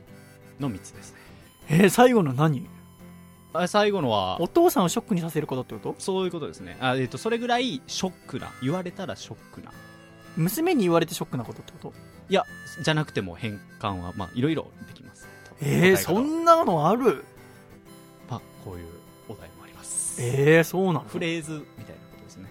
フレーズインパクトってこと？何々のようなことを言ってください。まあ同じような意味のうん。いろんなパターンを探すという。実体験からってこと？いや実体験じゃなくても全然いいですよ。思いついたことで。はい。じゃあこれにしてみますか試しに。全然もう一個も思い浮かばない。これは結構難易度は高いですね。最近だとなんだろうなショックだと。なんかある？ショックだあの町あかりに、はい。細見さんの顔って三日月みたいですねって言われた。あれショックだった、なるほど、うん。まあ、そういう実体験元に考えた方が考えやすいかもしれないああそうですねもしかしたら。か。ああそうか。そう言われれば確かに。インパクトのあること、じゃあもう一回お題をちょっと発表してください。はい。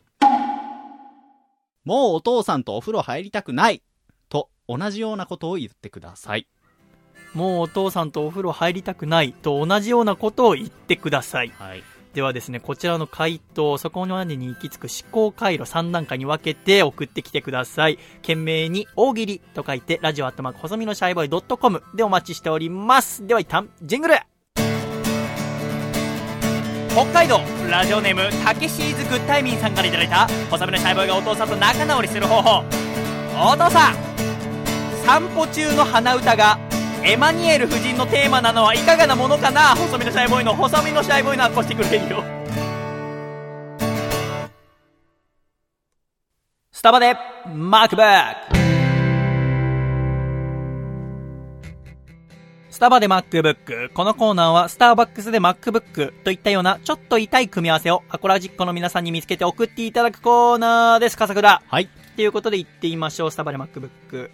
こちら1通目、岐阜県、ラジオネーム173のゆうちさんからいただきました。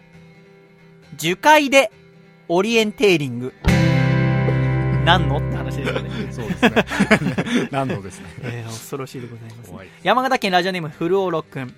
スーパーでシャウエッセンを値段見ずに買うやつ。これわかるなすごいわかりますねこあれね、のー、一人暮らしをして、初めて分かったんだけど、ウインナーって結構高いんだなって。高いですよねねえ、何なんだろうね。手が出ないですもん絶対なんか家でさ、ウインナーってあんなにポンポンさ、出てきたからさ、はいてっきり安いもんなんだろうなと思って。かなり値段しますよねするよね。はい全然だから今さ、実家戻ってきてさ、なんかウインナー出てくると、あ大丈夫家計と思って。ウインナーこんなたくさんつって。川崎市、ラジオネーム豆山ビーン。自宅で伊達メガネ。ダメなんだ。僕したことありますね僕もよくしますよ。あの、ブルーライト軽減のやつ。ああ私効果があるもんあ、そっか、そんなのもダメなんだ。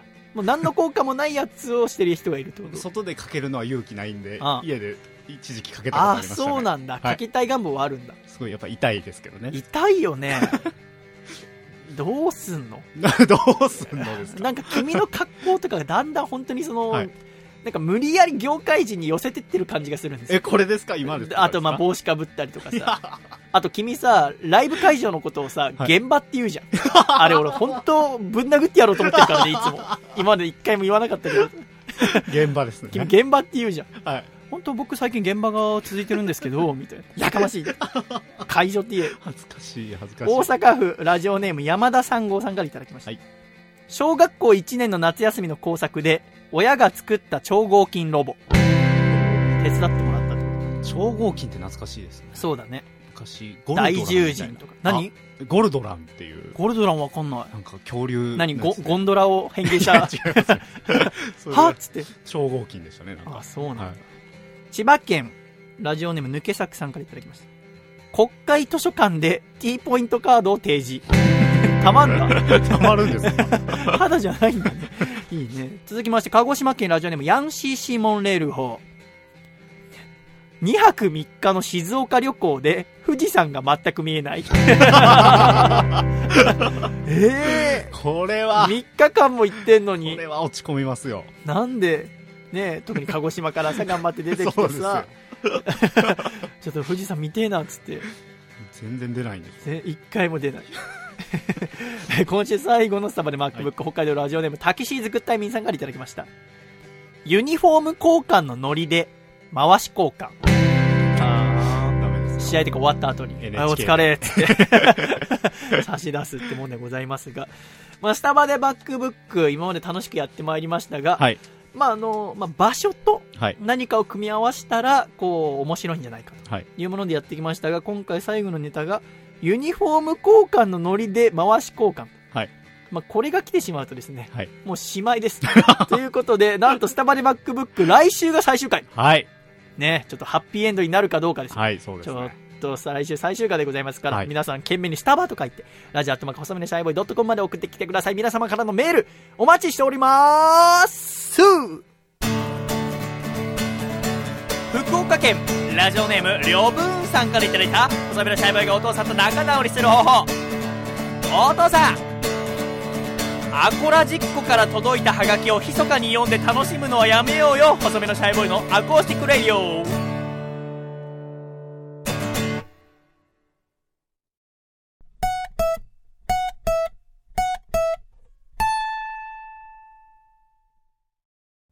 俺の人生をかけた人生をかけた人生をかけた人生をかけた人生のスタートです見送りに来てほしいよ。君の人生をかけた人生をかけた人生をかけた人生をかけた人生のスタートじゃん。手を振るよジケラッチョ。狭間律師のスーパーハイパーイヤー。狭間律師のスーパーハイパーイヤー。このコーナーは、狭間くんから毎週新曲を送っていただいて流しているコーナーでございます。今週も狭間くんからメール届いております。シャイさん、ジャーゲさん、お疲れ様です。狭間律師です。今週もよろしくお願いします。今週の24日には、渋谷のクラブエイジアにて、ソニーミュージックのオーディション、晴れの場のライブ審査がありました。その日はたくさんのアコラジっ子、シャイさん、ジャーゲさん、福田博さん、竹下幸之助さん、ただの夏美先生、友人、たくさんの皆様からの応援をいただきました。結果はまだ何とも言えませんが、アコラジッコの皆さんと出会えたおかげでこんな素敵なステージに立たせてもらえたと思っております。なんか恥ずかしいのですが、青春っていうものがまだ終わっていないのだなと感じました。今週は何というか感謝の気持ちを込めて、青春という曲を作らせていただきました。では、聴いてください。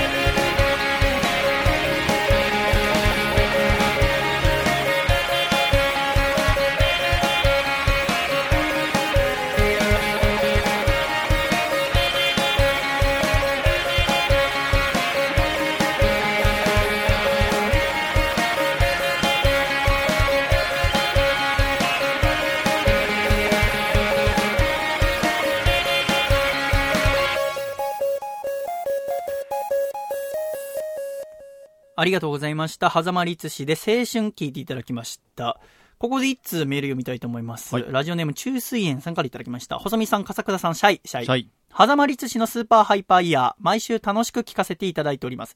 が、しかし、最近ちょっと思うところがあります。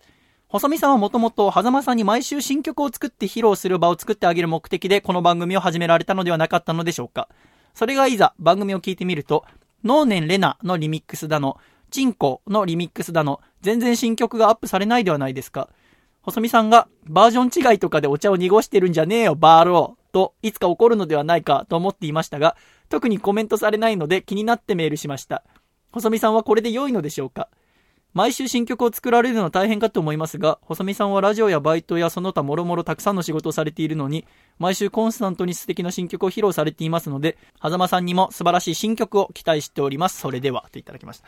これね、ちょっと、このメールを見たとき、はい僕と笠倉はちょっと顔を合わせましたけど、はいえーっつって。っていうのも、あの、ちょうど先週、前回、第46回細身のシャイブのアコースティックラジオの時に、はい。このチンコっていう前、弾き語りやってくれた時の、えーリミックス版を送ってきたのね。はい。で、それを聞いて私は怒ったんだよね。はい。バカ野郎と。こんなもん聞きたくねえよって。こっちは新曲を聞きたいんだって。別に、まあ、リミックスっていうのも面白いよ。だから僕は好きだよ。はい。でもそんなのアレンジャーさんとかがやる仕事なんですよ。で、僕たちはシンガーソングライターなんだよ。だから、あの、新曲を聴かせろよ。あの、一週間に一曲作るなんて全然平気なんですよ。簡単ですよ。だ僕、なんか、もう、大学院2年生の夏かなんかに、はい。あの、8月1日1曲作ってホームページにアップして、でもその時全然僕の曲なんて聴いてくれる人いなくて、えーでも、こう、やり続ければなんかいい曲できんじゃないかなって思った中でできたのが、あの子の恋がうまくいきませんようにっていう曲だったから、はい。なんかこう頑張ってるといい曲できたりするんですよ。で、まあ、狭間くんにもこう頑張って新曲たくさん作ってもらって、で、ただ作ってるだけだとでも心が折れてしまう可能性があるから、こう人にこう聞いてもらう場を提供すれば楽しく続けられるんじゃないかと。で、かつこう、お客さんからの反応もわかるわけですし、えー、で、あとこう自分でラジオを聞いてみて、自分で作ったものが他のこうテレビだったりラジオだったりっていう媒体から流れてきた時にどう聞こえるのかっていう勉強にもなると思ってこの番組始めたの。で、いざ始めたらリミックスなのなんだのつって、最初バーローって、はいえー中水園さんの期待通りって、私は実は怒ってたんです。ただ、その、さっきの狭間くんからのメールにもありましたけども、24日にそのソニーミュージックアーティストのオーディションの決勝があったんですよ。はい。だから、で、前回の配信が22日ですか？はい、そうです。ってなると、狭間くんがそれを聞いて落ち込んじゃうんじゃないかと。はい。で、編集の時僕思ったんですよ。で、落ち込んでオーディションうまくいかなかったなんてなったら、かわいそうかなと思って、その部分をもう全カットしてたんです。はい。で、それを見透かしたかのようなメールが来たからびっくりしちゃって、あ、こんなことあるんだと思いましたが。で、まあ実際にですね、狭間くん、この決勝のライブに行ったと。はい。で、やってきたと。で、それ、笠倉行ったみたいですね。行きました。で、私も見に行きました。はい。で、私たちに加えて、えー福田博さん、はいそして竹下幸之助さん、日々ロックの作者の榎谷勝正先生、はいそして作詞家の多野夏美先生と、はい。もうアコラジオールスターズ、そうですね。もう総動員で行ってまいりましたけど、はい。じゃあどんなライブだったのかと。実際にその音、私録音してまいりましたので、聞いていただきたいと思います。では聞いてください。2月の24日、狭間律師オーディションライブ決勝 in 渋谷クラブエイジアです。では、どうぞ。はい。それではトップバッターはバンド寸止め海峡で2011年、えー先行ライオット決勝に出場しました。その後ソロで活動している狭間律師さんです。皆さんこんばんは。ハザワリツシと申します。シンガーソングアルバイターハザワリツシでございます。街の明かり夜のコンビニ俺は一人レジの中に街の明かり夜のコンビニ俺は一人レジの中にあ今日も10時前に出勤レジキングを確認あの客威嚇していらっしゃいとバッキンタバコが2000円レジ前に祝って今日も決まってるねアディダスのジョンであ疲れ顔のリーダービールとピザがボロボロのやんちゃんちょっと泣けるじゃん巻き髪のキャバ嬢はいつも来るけど見せない街の明かり夜のコンビニ俺は一人レジの中に街の明かり夜のコンビニ俺は一人レジの中にバカの大学生あいつ脇が癖鼻もつまめないでいらっしゃいませいい男がうまい棒一本1万円入ります時給1990 90円いつもこの店に一番安い発泡酒と若葉を買ってくおっさんでも今日は恵比寿の500巻見事あったかなでもやっぱ街の明かり夜のコンビニ俺は一人レジの中に街の明かり夜のコンビニ俺は一人レジの中にこの DJ がの YMC ワンの名前は狭間リッチクラブだ手拍子お願いします僕が押し負け奄美大島年間天秤東京領事弁当温め釣り線を確かめ誰が捨てたかもわからねえゴミを俺たちで片付ける東京を生き抜く今日がいつまに明日になりディスカバリーにした言葉とみんなに心をチャリ待ってからソニーも無理無情にバイバイみんな天秤東京領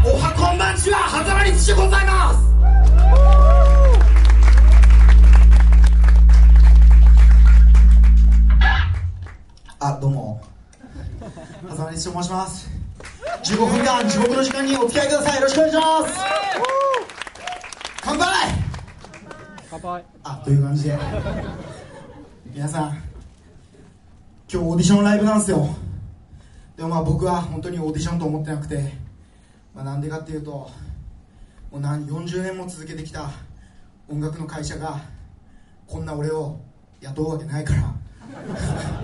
だってもう40年続けてるっていうことはちゃんとした目を持ってるはずですよ。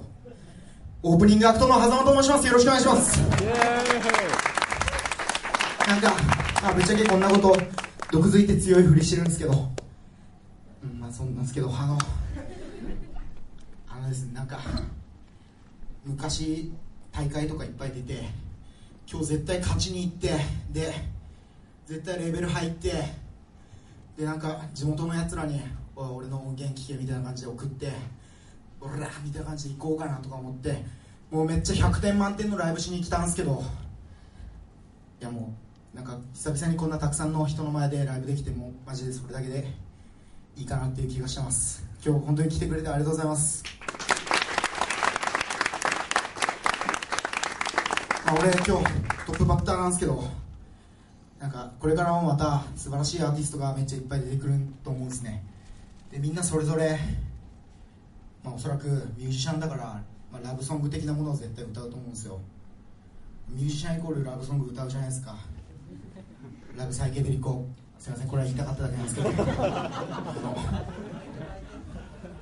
まあなんつうかこう鬱っぽいラブソングだったりこうストレートなラブソングだったりクリープハイプとかあんな感じのあなるほどねみたいなそういう視点ねみたいなラブソングだったりいっぱいあるんですけど今日俺なりにラブソングを作ってきました。それを今から歌うんですけど、まあ、みんな初めて聴く歌でシンガーソングとかいうやつのなんかうざさ分かるんですよ俺もなんとなく。でもできれば一緒にもし歌える部分があったら歌ってほしいっていうそんな歌です。なんつうかあのみんなの声がないとそう俺のその好きな子に届かないと思うんで。なんとなく今日俺の知り合いがちらほら見えるんですけどその人たちはこの俺の歌の歌詞聞いてああの子のことじゃやって多分分かると思うんで。まあその知らん人たちは知らんかもしれんけど。すいません。歌います。トラックお願いします。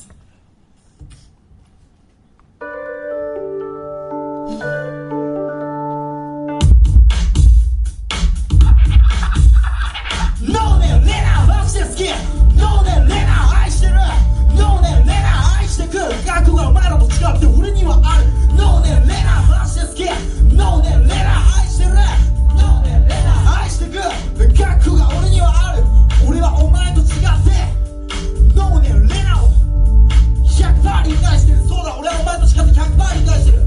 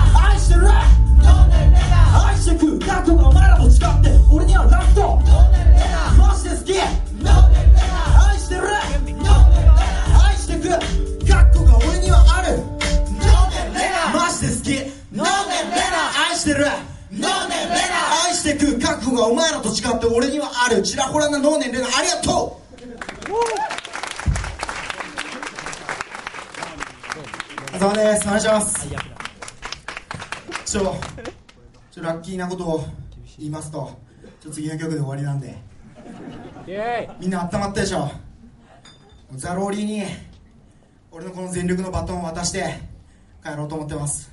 本当にありがとうございました。なんか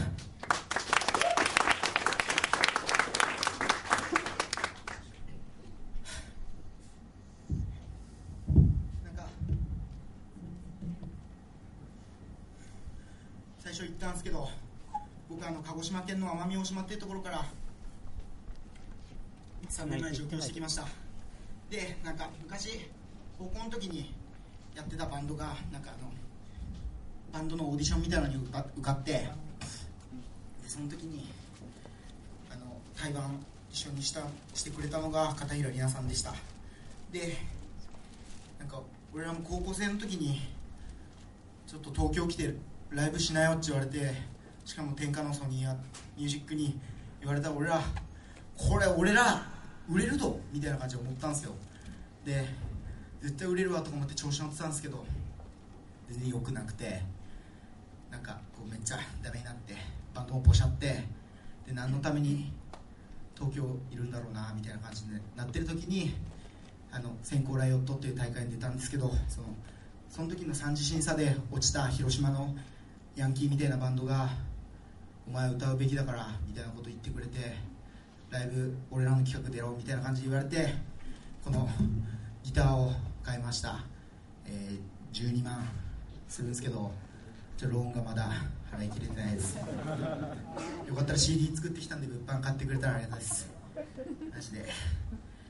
あとなんつうか。でなんか奄美大島のやつらは全員。なんかあの高校卒業したら上京してくるんですけど俺とかは東京で。で友達他の友達はなんか大阪とか福岡とかなんか大都市に出てくるんですよね。でもなんか俺のちょっと一人友達で、まあ、何人か家の事情とかでなんか上京してこれんやつがいてなんかそのやつのために作ったつもりだったんですけどなんか自分に対する「お前頑張れよ」みたいな感じのなんかそんな歌最後歌います。この曲をえっと会場の今日来てくださった皆さんにとあと父ちゃん母ちゃんにとあとまあ地元残った友達たち、えーバイトの辞めたやつとかなんか俺の尊敬する細身のシャイボーイさんとかいっぱいなんかあとポシャっていったバンドたちになんか捧げます。今日本当にありがとうございました。なんかこれからまた俺のライブずっと来続けてねとか言うのもずうずうしいから。なんか今日だけ俺の友達になったつもりで聞いてください。ゲストリスト。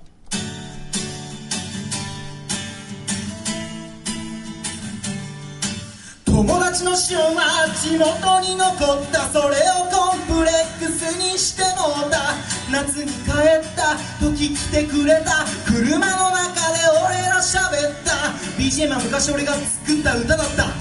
あいつフルコーラスで歌い切りやがった。やめろよ。恥ずかしいじゃねえか。別にいいかな。ワン好きなんばその歌ありがてえな。本当にこのまま年を取らずに生きていきたいな。でも俺らはろうそくみたいなもんで強風にビビりながらも若さをゴーゴーと燃やすわけ。高校時代あんなに嫌だった。大公園らしいも。ん車全裸大浜でやったら爆笑。できたかな。本当に気にならない噂話から。絶対に金よし未来の話まで。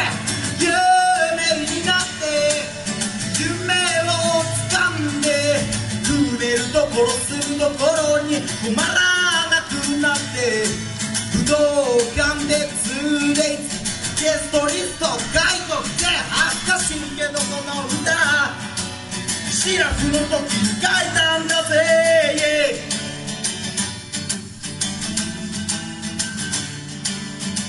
中学の時剣や隣焼きはどこに行くにも一緒だったのにちょっとしたことがきっかけでも一言も話さなくなって。よく3人でチャリンコに乗って朝日中の古本屋まで。お前が俺にくれたスクリシーの T シャツあっちの服屋で万引きしたやつだったよや高速道路マクドナルドファミリーマートそんなんねえよ。海しかないよ。山しかないよ。彼女もないよ。そんなんないよ。頭んないよ。おっぱいぼよん久しみと言うとはねえろまあトータルのところ早く仲直りせえよ夢になって夢を掴んで住めるところ住むところに困らなくなって武道館で 2days ゲストリストガイド癖恥ずかしいけどこの歌シラフの時に書いたんだぜ、イェイ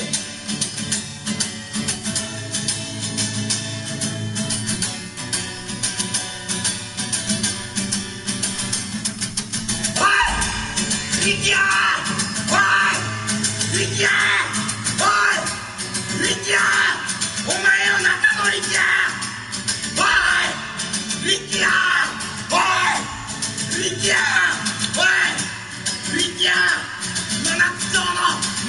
中のリキヤお前夜中にダラダラダラダラダラ。ダラクソ長い。ししょうもない。長文のない。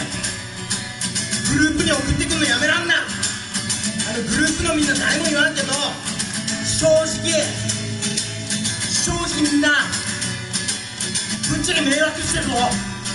でもお前が島に残ってやりたくないこといっぱいあってやりたいこと見つからなくてなんかその気持ちわかるかななんか東京にいるやつらにコンプレックス持ってるか知らんけど俺もお前も今ここ一人ぼっちじゃな夢になって夢を掴んで食うねるところ住むところに困らなくなって武道館で2 d a y ゲストリストもう書いといたぜ恥ずかしいけどこの歌。お前のために書いたんだぜ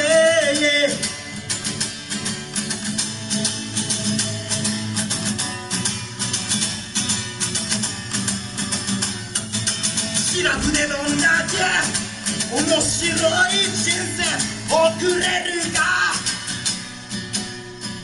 俺とお前で勝負だぜ。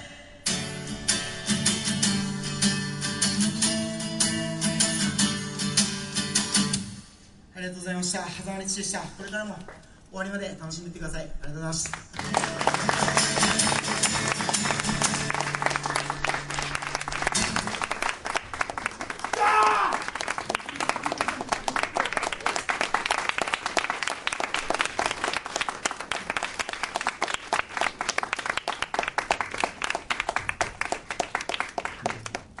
ありがとうございました。狭間律志くんのライブの音源でございました、笠倉。はい。まあ、これは実際に君はライブ会場で聞かれたということで。あ、現場で聞きましたけど、ね。これどうでしたか？このライブ。このライブですか？うん。まあ僕結構前の方でうん見させてもらったんですけど、うんすごい、こう、力強い、うんまあ、思いみたいなのは、うんすごいオーディションにかける思いみたいなのはあるのかなっていうのは伝わりましたけどね。ああ、まあ、総評としてはじゃあどうですか？そう、そ僕はあんま音楽的なことは分かんないんですけど、まあ、その、自分の今持ってる力を全力出そうっていうのは伝わってきたライブじゃないかなとは思いましたけど。なるほどね。まあ、シャイおじさんが見た感じだと、もう私、まあ、今26歳で、まあ、いろんなライブだったり見てきましたけど、人生で見たすべてのライブの中で一番ひどかったですね。一番ダメなライブだと思います。えあのーこんなライブをさせるために私はあいつをいろいろ教えてきたんじゃないよっていう、えーのはちょっと思うところでありますね。まあ、まず、オーディションライブですね。で、ソニーミュージックアーティスト。で、審査員として、ソニーミュージックアーティストの取締役の方、うんまた社長の方はじめ音楽ライターの方とか、たくさんこういる中で、トップバッターに出てきて、えー、なんていう、まあ、まず、時間オーバーしてるんですよ。15分って制限時間の中であいつ17分やってるんです。まずオーディション時間オーバーなんてやって、まず受かるわけがない。で、それ以前に、まあ、音楽的なとこは置いておきましょう。えーまあ、歌下手くそですね。えー主旋律から外れたとこを歌う。で、またトラックも、えー、ノーネンレナっていう曲、まあ私が PV 作って、で、その PV を見て、ソニーの人がオーディションに参加させてくれたみたいなんだけど、オーディションのさ、としてその、ノーネンレナっていうトラック、あるわけじゃん。YouTube にアップして。はいそれと違うトラックを使って歌ってる。なんか変にアレンジした。あ、そうだったねなんか途中に語りみたいなところがあったじゃないですか。ああ、ありまあしたんなのダメなんですよ。やっちゃ。そのオーディションに応募して、ちゃんとみんなが見てくれた曲で勝負するべきなのに、変なことししだして。うーん。なんでそんなことするのかわかんない。し、で、あとみん大勢のお客様、また審査員がいる中でファックって言って中指を突き立てる。うーん。言動の意味がわからない。F ワードの歴史と意味をちゃんと勉強してほしいっていうところう。んうん。で、まあ私が一番気に食わないのは、まあパフォーマンス動向はまあしょうがないとしてもうん、緊張してたらなんだってありますけど、あいつの MC でさ、あったんだけど、オーディションだとこのライブ思ってませんよってあいつが言うんで、ライブのあ MC できないね。なぜなら、このソニーミュージックアーティストなんていう40年も続けてきた優秀ある会社が、俺みたいなものを雇うわけないんですよ。だから、僕は、この3、えー普通のオーディションの、こう、出てるっていうんじゃなくて、オープニングアクトととして、まあ皆様の前座として、あの今日やりたいと思います。狭間律師です。よろしく。みたいなことで。はい。ふざけるなって話だ。マジで。あの、ちげえだろって。この日5組だっけ？出てき、あってさ、はい。選ばれたんだよ。ここのオーディションに行くまでに何千通っていうアーティストたちが申し込んでるわけ。それを勝ちすくんで、選んでもらってまず二次審査に進んで、そっからあいつは何回も投票してくださいって告知を、うんこのラジオでもしてるわけよね。で、みんな、狭間に投票して、で、その投票の結果で決勝に行ってるわけよね。何のためにみんな投票したかっていうと、受かってほしいからでしょ。頑張って活躍してほしいからでしょ。うんさらに上に飛躍してほしいからでしょ。だからオーディションに申し込んで、彼が投票してほしいっていうから投票してう、ん私もそれに協力しましたよ。で、そこで、審査に俺はもう全然オーディションなんて、なんとも思ってないですよ。オープニングアクト盛り上げ役できました。うん狭間律師で。そんなのはないんですよ。我々にも失礼ですし、投票してくれた人にも失礼ですし、何せ、彼が出たことには出られなかった何千人って人に失礼ですよ。ならじゃあお前来るなよ。譲れよ。うん審査の場を。他にも審査してほしい人たくさんいんだから。と思いません？うん私そう思っても考えらんない。うんっていう。何なんですかね？何なのかな？うんで、なんか、なんか僕はもうたくさんの人の前でライブできただけでなんか嬉しいですみたいな。言ってましたね。そんな、たくさんで100人ぐらいだろ。違う、こお前はだって夢がさ、いや、あいつがさ、100人ぐらいで、の前で満足するようなやつなら、俺別にあんなやつ弟子なんかに取らないんですよ。あいつが武道館で 2days やりたいっていう曲に、なんか感動したんですよ。僕初めて聞いた時。うんこんななんかよくわかんねえ歌歌ってるやつが、ほん真面目にそこを目指してるんだ。武道館 2days って何人ですか ?2 万人ですよね。うん2万人の前で歌いやったいって言って歌ってるやつが、100人の前で歌えて今回幸せでした。そんなことはねえでしょ。何言ってらっしゃるの？っておじさん思うんですよね。うんなんかね、裏切られた気分ですね、もはや。うん彼女の同性の話とかいらねえし、つまんねえし。あの、喋りもさ、つまんないですよ、全部。あの、何をいい気になってるか知りませんけど、まあ、アコラジにまあ、何回か出てもらって、で、はざまくん話面白いって言われてるらしいんですよ。ただ、それは、僕がバリバリ編集してるからですよ。彼の喋りの間の悪さ、また汚い言葉とかを全部切って、で、つなぎ合わせて、いいテンポ、人がいい感じにして、お送りしてるから面白いんだって。これは別に僕の編集の腕を今言ってるんじゃなくて、彼に勉強して欲しかったんです要は、ここで自分何喋ったっけなって、アコラジ実際に聞いてもらって、あ、なるほどな。あれを言わなかったら、おその場でも面白かったんだな。なるほどな。シャイさんがここは使わない方がいいって思ってるってことは、ライブとかでもあんま言わない方がいいんだなとか、うんそういうとこを勉強してくれればいいのに。そんなこと全部忘れて、言いたいこと全部言って、ファックだの、なんだの。あと、チラホラなコールレスポンスありがとうございますとか。あ違うの、お客様なんだから。お金を払って見に来ている。なんかね、何か忘れてんじゃないのっていう。うん君は何のために歌ってんの？僕らシンガーソングライターは人生をかけて戦わなきゃいけないんだよって話をもう何回もしてんだけどうんそれがあ全然分かってねえんだなっていうのは思いましたねなんかうんなんかね悲しいですしなんか途中で物販の話とかするんですよなんか CD 新しいの作りましたんででなんか今日新しいスカジャン作りましたうるせえって話なんですよね CD もメジャーデビューすれば何万枚って作れるわけです。しかももっと質のいい音源を。そんな会場で、目の前の銭、1000円、2000円、1万、そんな銭をもらう告知なんていらないんですよ。15分間一生懸命歌う歌うってことだけ考えてうんやりゃいいんです。そこを忘れてるっていう。まあ、こうなるかなと思ってたのは一つあって、っていうのも、あの、まあ、今度3月23日に、あの、僕ワンマンやりますよって告知したら、狭間くんがもう翌日ぐらいに連絡くれて、まあ、3月23日僕にスタッフやらせてくださいって。ああ、そうですか。じゃあぜひよろしくお願いしますって言って。別に彼にお願いしようと思ってなかったんだけど。で、彼から言ってきてくれたから、じゃあありがとう。で、したら1週間後ぐらいに彼から電話かかってきて、シャイさんすいませんと。あのー3月23日、ライブを入れてしまいました。あのー下北沢ラグーナもう僕がいるロフトから100メーターも離れてないようなうん近くで、あの、その、加賀さんっていうね、そのイベンターというか、その、ラグーナの人に3月23日ライブや、やらないって言われて、で、すっかり俺のこと忘れて、で、入れてしまったと。で、それ聞いた時に、まあ、ダブルブッキングで。うんで、別に、ダブルブッキングなんて、まあ、するのはいいんですよ。まあ、よかねえですけど、まあ、バカだなと思うだけですから。で、その後、まあ、彼が言ったのが、まあ、ライブ、を、なるべく1番手ぐらいにしてもらって、まあ、さっと終わらせて、で、終わったらすぐシャイさんのライブ会場行きますので、で、お手伝いさせてくださいっていう。ふざけるなって話なんですよ。ライブなめんなよ。こっちはライブを出させてもらうっていう時は、しっかり歌って、その後もね、例えば転換中、ちょっと暇そうにしてるお客さんを楽しませたりだったりうん、他のアーティストの音楽を聴いて、で、お互い話し合ったり、で、全部終わったら、その、ライブハウスの方にありがとうございました。今後ともよろしくお願いしますって言って、えー会場を掃除して出てくるっていうのがマナーなんです。それを自分だけ歌いたいだけ歌って、で、私の会場に来て手伝いって。それ何、どういう心持ちかっていうと、要は両方にいい顔したいわけじゃないですか。うんラグーナも出たいし、かといって行かないとシャイボーイさん怒るだろうから、すぐ終わり行ったら行きます。要は、体裁を作ろうってるんですよ。僕はそういう男がすごい嫌いなんですよ。大っ嫌いでっていう話はもう君にもしてるじゃないですか。風倉にも。体裁を作ろうなと。はね、格好つけんなって。もう、ミスしたら、もうミスしたで、もう怒られろよと。それが、もう、最低限だって思う。はそこを、格好つけてるようなことがある。まあ、今回もこうやって体裁を作ろうって。で、ライブで、なるとやっぱりね、その不誠実なところが出ちゃうよ。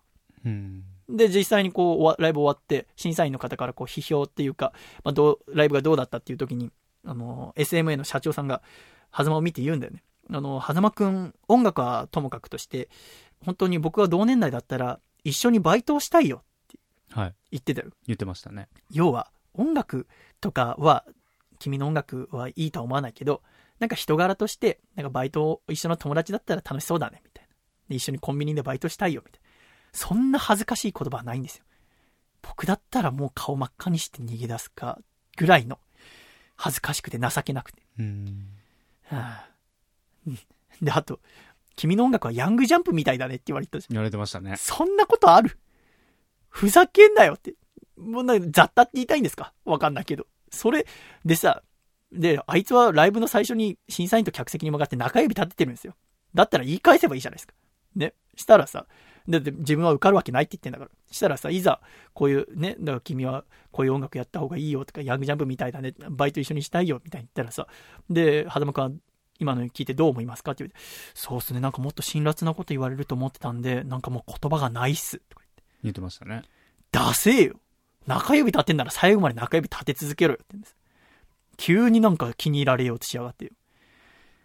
なんかね、うん、これはもう全部ダメです。だから今回、まあ、僕の主観が入ってるからかはわかんないけど、まあ今、この3曲聴いていただいて、まあ今回ライブ構成だったり曲順、あとやる曲とか、まあ僕がかなり一緒に相談に乗って組み立てましたけど、うんえーまあ最初にコンビニをやって、ノーネンレナをやって、ゲストリストやりましたけど、一曲も胸に来ませんでしたよ。僕は。その場で聴いていて。初めて彼と会った去年の夏前ぐらいに、えーもっとパラパラのお客さんの前で、えー、かっこつけずに、えー歌っていた彼の歌は僕はすごく気に入りましたけど、今回全然、なんも、逆に不愉快でした。うんシンガーソングライターっていうのは人生で歌うものですから、日々の行いが適当だと、今まで作った曲も全て魅力が失うんです。で、まあ同棲します。勝手に同棲してると思うんです。うん、なんか、うん残残念ですね。うんまあ、もうしばらくもう僕の前には顔は出さなくていいんで、もうちょっと考え直した方がいいと思います。これからのゆ進む道を。で、まあ彼から、まあ翌日、えーその日のうちかメールが来て、まあ今回皆さんのおかげでのびのび楽しくできましたって。のびのびじゃねえよって。のびのびやるなって。僕らはもう苦しんで苦しんで、練習をたくさんして、で、お客さんを楽しませるんで。お客さんを楽しませる仕事であって、こっちはもうのびのびなんてやるもんじゃないんです。うんこっちが喜びを感じるその時は、いいライブをして、えー全部ライブが終わった後にお客様からのこう拍手をもらう。うんその拍手をもらった時の一瞬の満足感でそれで生きていけるんですよ。そこを目指してやればいいんですよ。えーどんなに苦しくても、ただお客さんには、僕苦しくても苦しくても大変なんですよなんて言わない。お客さんにどうですかって言われていやもう伸び伸びやってますよ。っていうのはいいと思います。ただ、うん実情は、もう苦しんで苦しんで、頑張って頑張って、やっといいものができるんですよ。だからね、何を思い違いしてるのか知りませんけども、うん、もう一度、お原点に立ち返ってやる必要が出てきます。だから、まあ、笠倉が、まあ、気使ったのか分かんないけど、まあ、ライブ見て、まあ、気持ちが伝わってきましたってさっき言ってましたけど、全然伝わってこない。うん全く。その後、ただの夏美先生にご飯について行っていただいて、うんみんなで食に行ったんだけど、もう申し訳ない、えー、ながらもう僕がずっと不機嫌で最初。もう場の空気を悪くしてしまって、本当に、えー先生はじめいろんな方々、榎谷先生、福田さん、竹下君に申し訳ないことしたと思ったんだけど、それくらい僕はもう悲しかったですし、うんなんか僕は今回このオーディション本当に受かってほしくて、もうなんかね、もっとでかいところでやる力があると思ってたから、うんだから今回、ライブを僕が島根で、えーこの間あー、去年の11月かな、に竹中直人さんのライブ出させてもらった時の映像がホームページに載ってるから、それは、えー本当に、格好つけなかったんだ。格好つけなくて、まあお客さんは550人だけど、あの、すごくいいライブができた。僕の多分人生の中で一番。それは、格好つけなくていいんだよって。僕は格好悪い、ダサいよ。一生懸命やらなきゃ何にもなんないよ。だけど、それが伝わることもあるんだよ。だから格好つけずに自分のやったことを一生懸命やりなさい。で、彼何回も見ました。つって。で、一緒にライブの組み立て考えて。うんで、あれじゃないですか。なんなのよって。で、はざまくんはライブ中に細身のシャイボーイさんに感謝してますとか。で、資料にも細身のシャイボーイさんの弟子とか書いてあるわけですよ。そのオーディションの審査の人が。で、そのオーディションの審査の人にはさ、木村カエラの曲のディレクターをやってる人とかいるわけですよ。すね、僕はカエラ大好きなんですよ。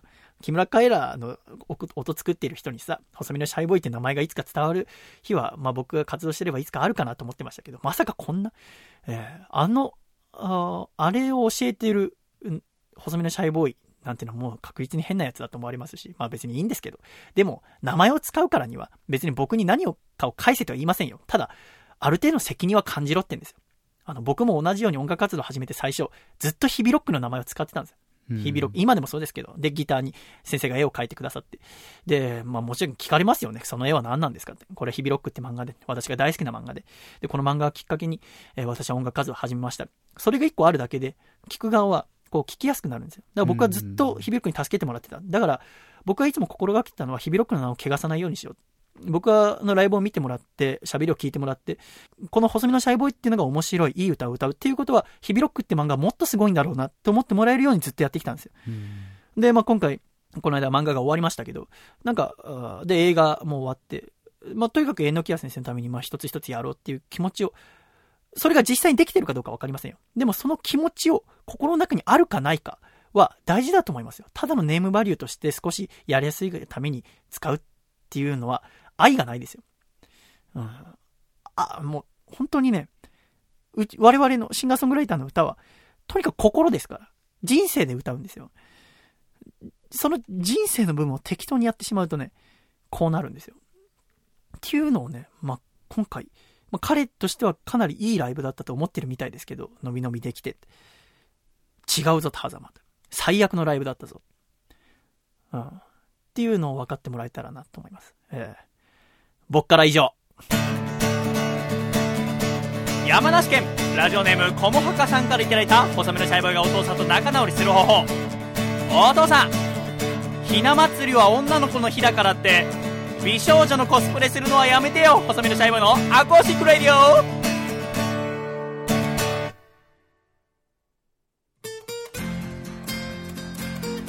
著作権のない音楽会。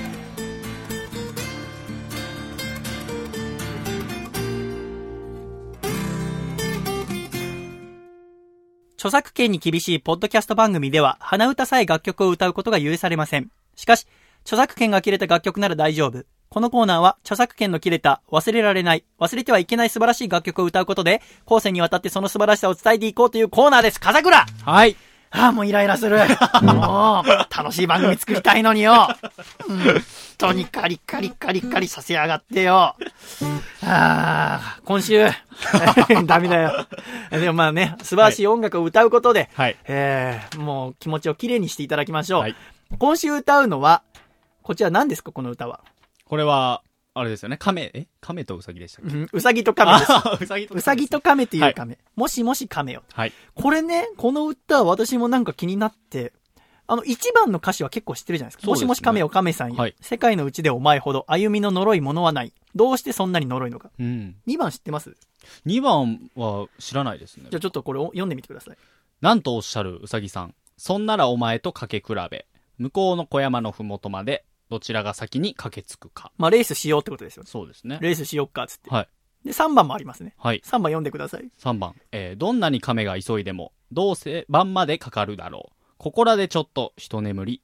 ぐーぐーぐーぐーぐーぐーぐー。後半手抜きすぎじゃないですか？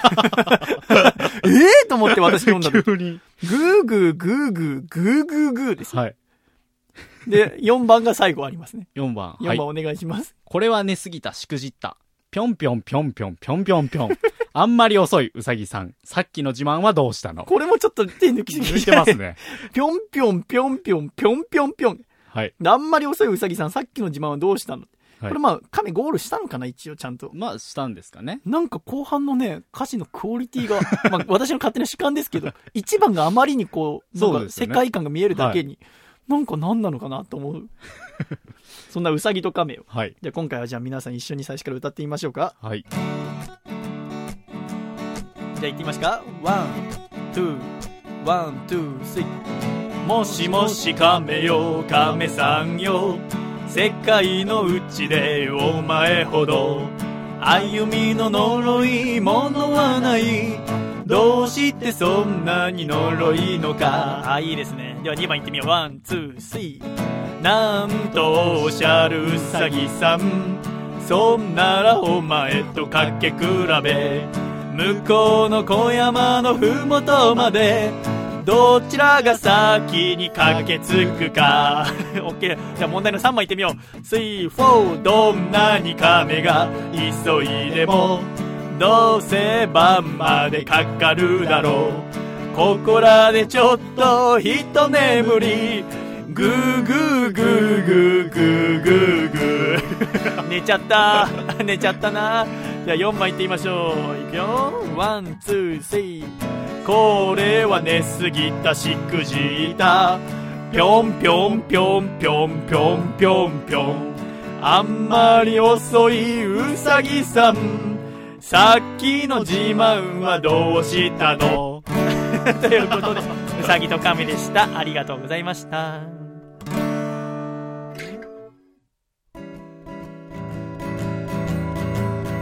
細身のシャイボーイ、細身のシャイボーイ、細身のシャイボーイ、oh yeah! 細身のシャイボーイ細身のシャイボーイルールールー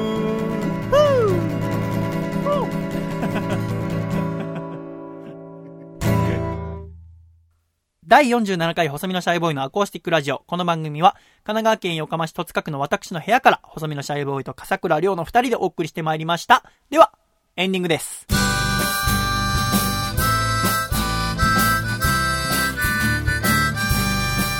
暖かいシャイということで、エンディングになりました、笠倉くん。はい。ということでね、まあいろいろありますわね。はい本当に君と風間は楽しませてくれるよ、本当に私を。なんかこう、なんかこう、なんかね、もう、なんだろうかね。もう本当に久しぶりにこう、楽しみだったんだよね。もしかしたらメジャーデビューするんじゃないかなと。うん。かなり、まあ、今回曲順こうやって僕決めて、で、ライブ構成ももうこうやったらいいと思うよっていう話をして、まあ自分ってかなりワクワクして、なんか、僕が出たらどんな感じにするかなっていうよりも、やっぱ、狭間が出て、こう、観客の心をつかむ、えー絵の方がすごくちゃんと見えて、自分の頭の中、これいけるかもしれないな。いざやってみたら、まあ、まあ音源、さっき流したけど、まあお客さんの曲が終わった後、彼のライブが終わった後の手拍子、拍手を聞けば分かるんだけど、まあ全然響いてないんですよ。だからあの拍手を聞いて、えーまあどう思うかだよね。まあ彼は、まあ今、同性のことばっか考えてるみたいだけど、同性ってそんないいもん 同性の先輩として。僕さ、本当にさ、あの、笠倉が、がん。はだってたまにこう、一緒に飯行ったりしてるわけじゃん。はい。風間と二人で。ああ、そうですね。同性の話とかしなかったの？ああ、そんなしてないのか？まあ知らんか？ぐらいですけどね。あ、そっか。今度、まあ、同棲するんですぐらいの感じで。すけど。同性ってそんないいもんですかね？なんか僕からすれば、まあ、別に笠倉に言ってるわけじゃないけど、はい。なんか自分の身をちゃんと立てて女守れるようにしてから一緒に暮らせばいいんじゃないかなと思うんだよね。真面目に思えば思うほどね。だってなんか思うことがあってさ真面目に考えなきゃいけないことがあっても家に帰ったらさ好きな人がいたらさそっちの方に心いっちゃうじゃんでちょめちょめしちゃうじゃんしたらもう全部忘れますよそんなことしたらそんなんじゃダメだと思うんだよね。まあいいですけど。ということで、第47回細身のシャイボーイがこうしていくラジオの MVP を決めましょう。はい。今回はですね、私この方にしたいと思います。えー本当に各コーナーに送ってくださって、かつ今回テーマメールでですね、はいほおずきについてのお通しについてお、えー送ってくれたり、また狭間のコーナーにも送ってくださったラジオネーム、中水園さんを MVP に選ばせていただきたいと思います。おめでとうございます。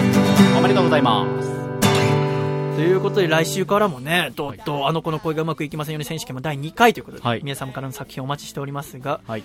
あーまあこれから、まあ、映画の撮影も始まるということで、あとまあ主題歌をあと1曲私作んなきゃいけなくて毎日そのこと考えておりますが、まあプロレスもね、いろいろ盛り上がってきておりますし、はい。本当頑張りどころですよ。本当一生懸命。はいまあ今回、あまあ初めてって言っていいぐらい、まあ音楽の話をちょっとしましたけども、やっぱ、うん、やっぱ人生で歌うもんだと思うんですよね。なんかこう、やっぱり僕の人生が、一般のこう共感を歌詞が書けるような人生かって言われてそんなことはないんですよ残念ながら。ただなんかこう自分の人生だったりこう考えてること曲だったりこうラジオの中に全部詰め込むことができれば、えーなんかこう面白いんじゃないかなって。それがまたアイドルとも、えー違う音楽ができるじゃないかなって今回、えーなんか思いました。ことでまあ一生懸命頑張りましょうというところでございますよ、まあ、3月23日にワンマンライブもあります、まあ、はい残り30席ぐらいになりましたが、えーぜひ、えーご時間お時間ありましたら来ていただければなと思いますあとは何ですか？君から告知とかあるんですか？告知ですか？笠倉亮の告知はあるんですか？なんか 告知はですね、うん靴下をちゃんと見つけました。細野さんあーあの。ー、そこ持ってきた？いや、もうああ、まだ持ってきてないのか。あ、はいそうかそうか。まあいいですけどね。そんなすぐに必要なもんではないので。まあ本当に、えー、まあ面白いラジオ作ろう作ろうと思いながら、えー、なかなか、あーラジオっていうのは奥深いものでございまして、はい。まあちょうど改変期っていうのが迫ってきて、いろんなラジオが終わったり、はい。っていうニュースが入ってきております。私も一つ一つに心を痛めておりますが、やっぱり、えーラジオを盛り上げるためにも、えー頑張りましょうっていう、はい。まあ、こんだけ素晴らしいメールがたくさん来てるって中で、えーその聞いてくれる人をたくさん、えーね、面白い番組を作るために送ってきてくれてるわけですから、そのためにも面白いものをこっちから提供する、えーいい音楽を聴かせる、えーっていうことを考えた時に、まあ、狭間にも書いてあったけど、アコラジは支えてくれてるのに、お前はなんてダセいライブしてくれてんだって話でございます。では、終わりにしたいと思います。いくぞ、!1、2、3、シャイあの子の恋がうまくいきませんよね選手権がこれから楽しみだよ回だったね。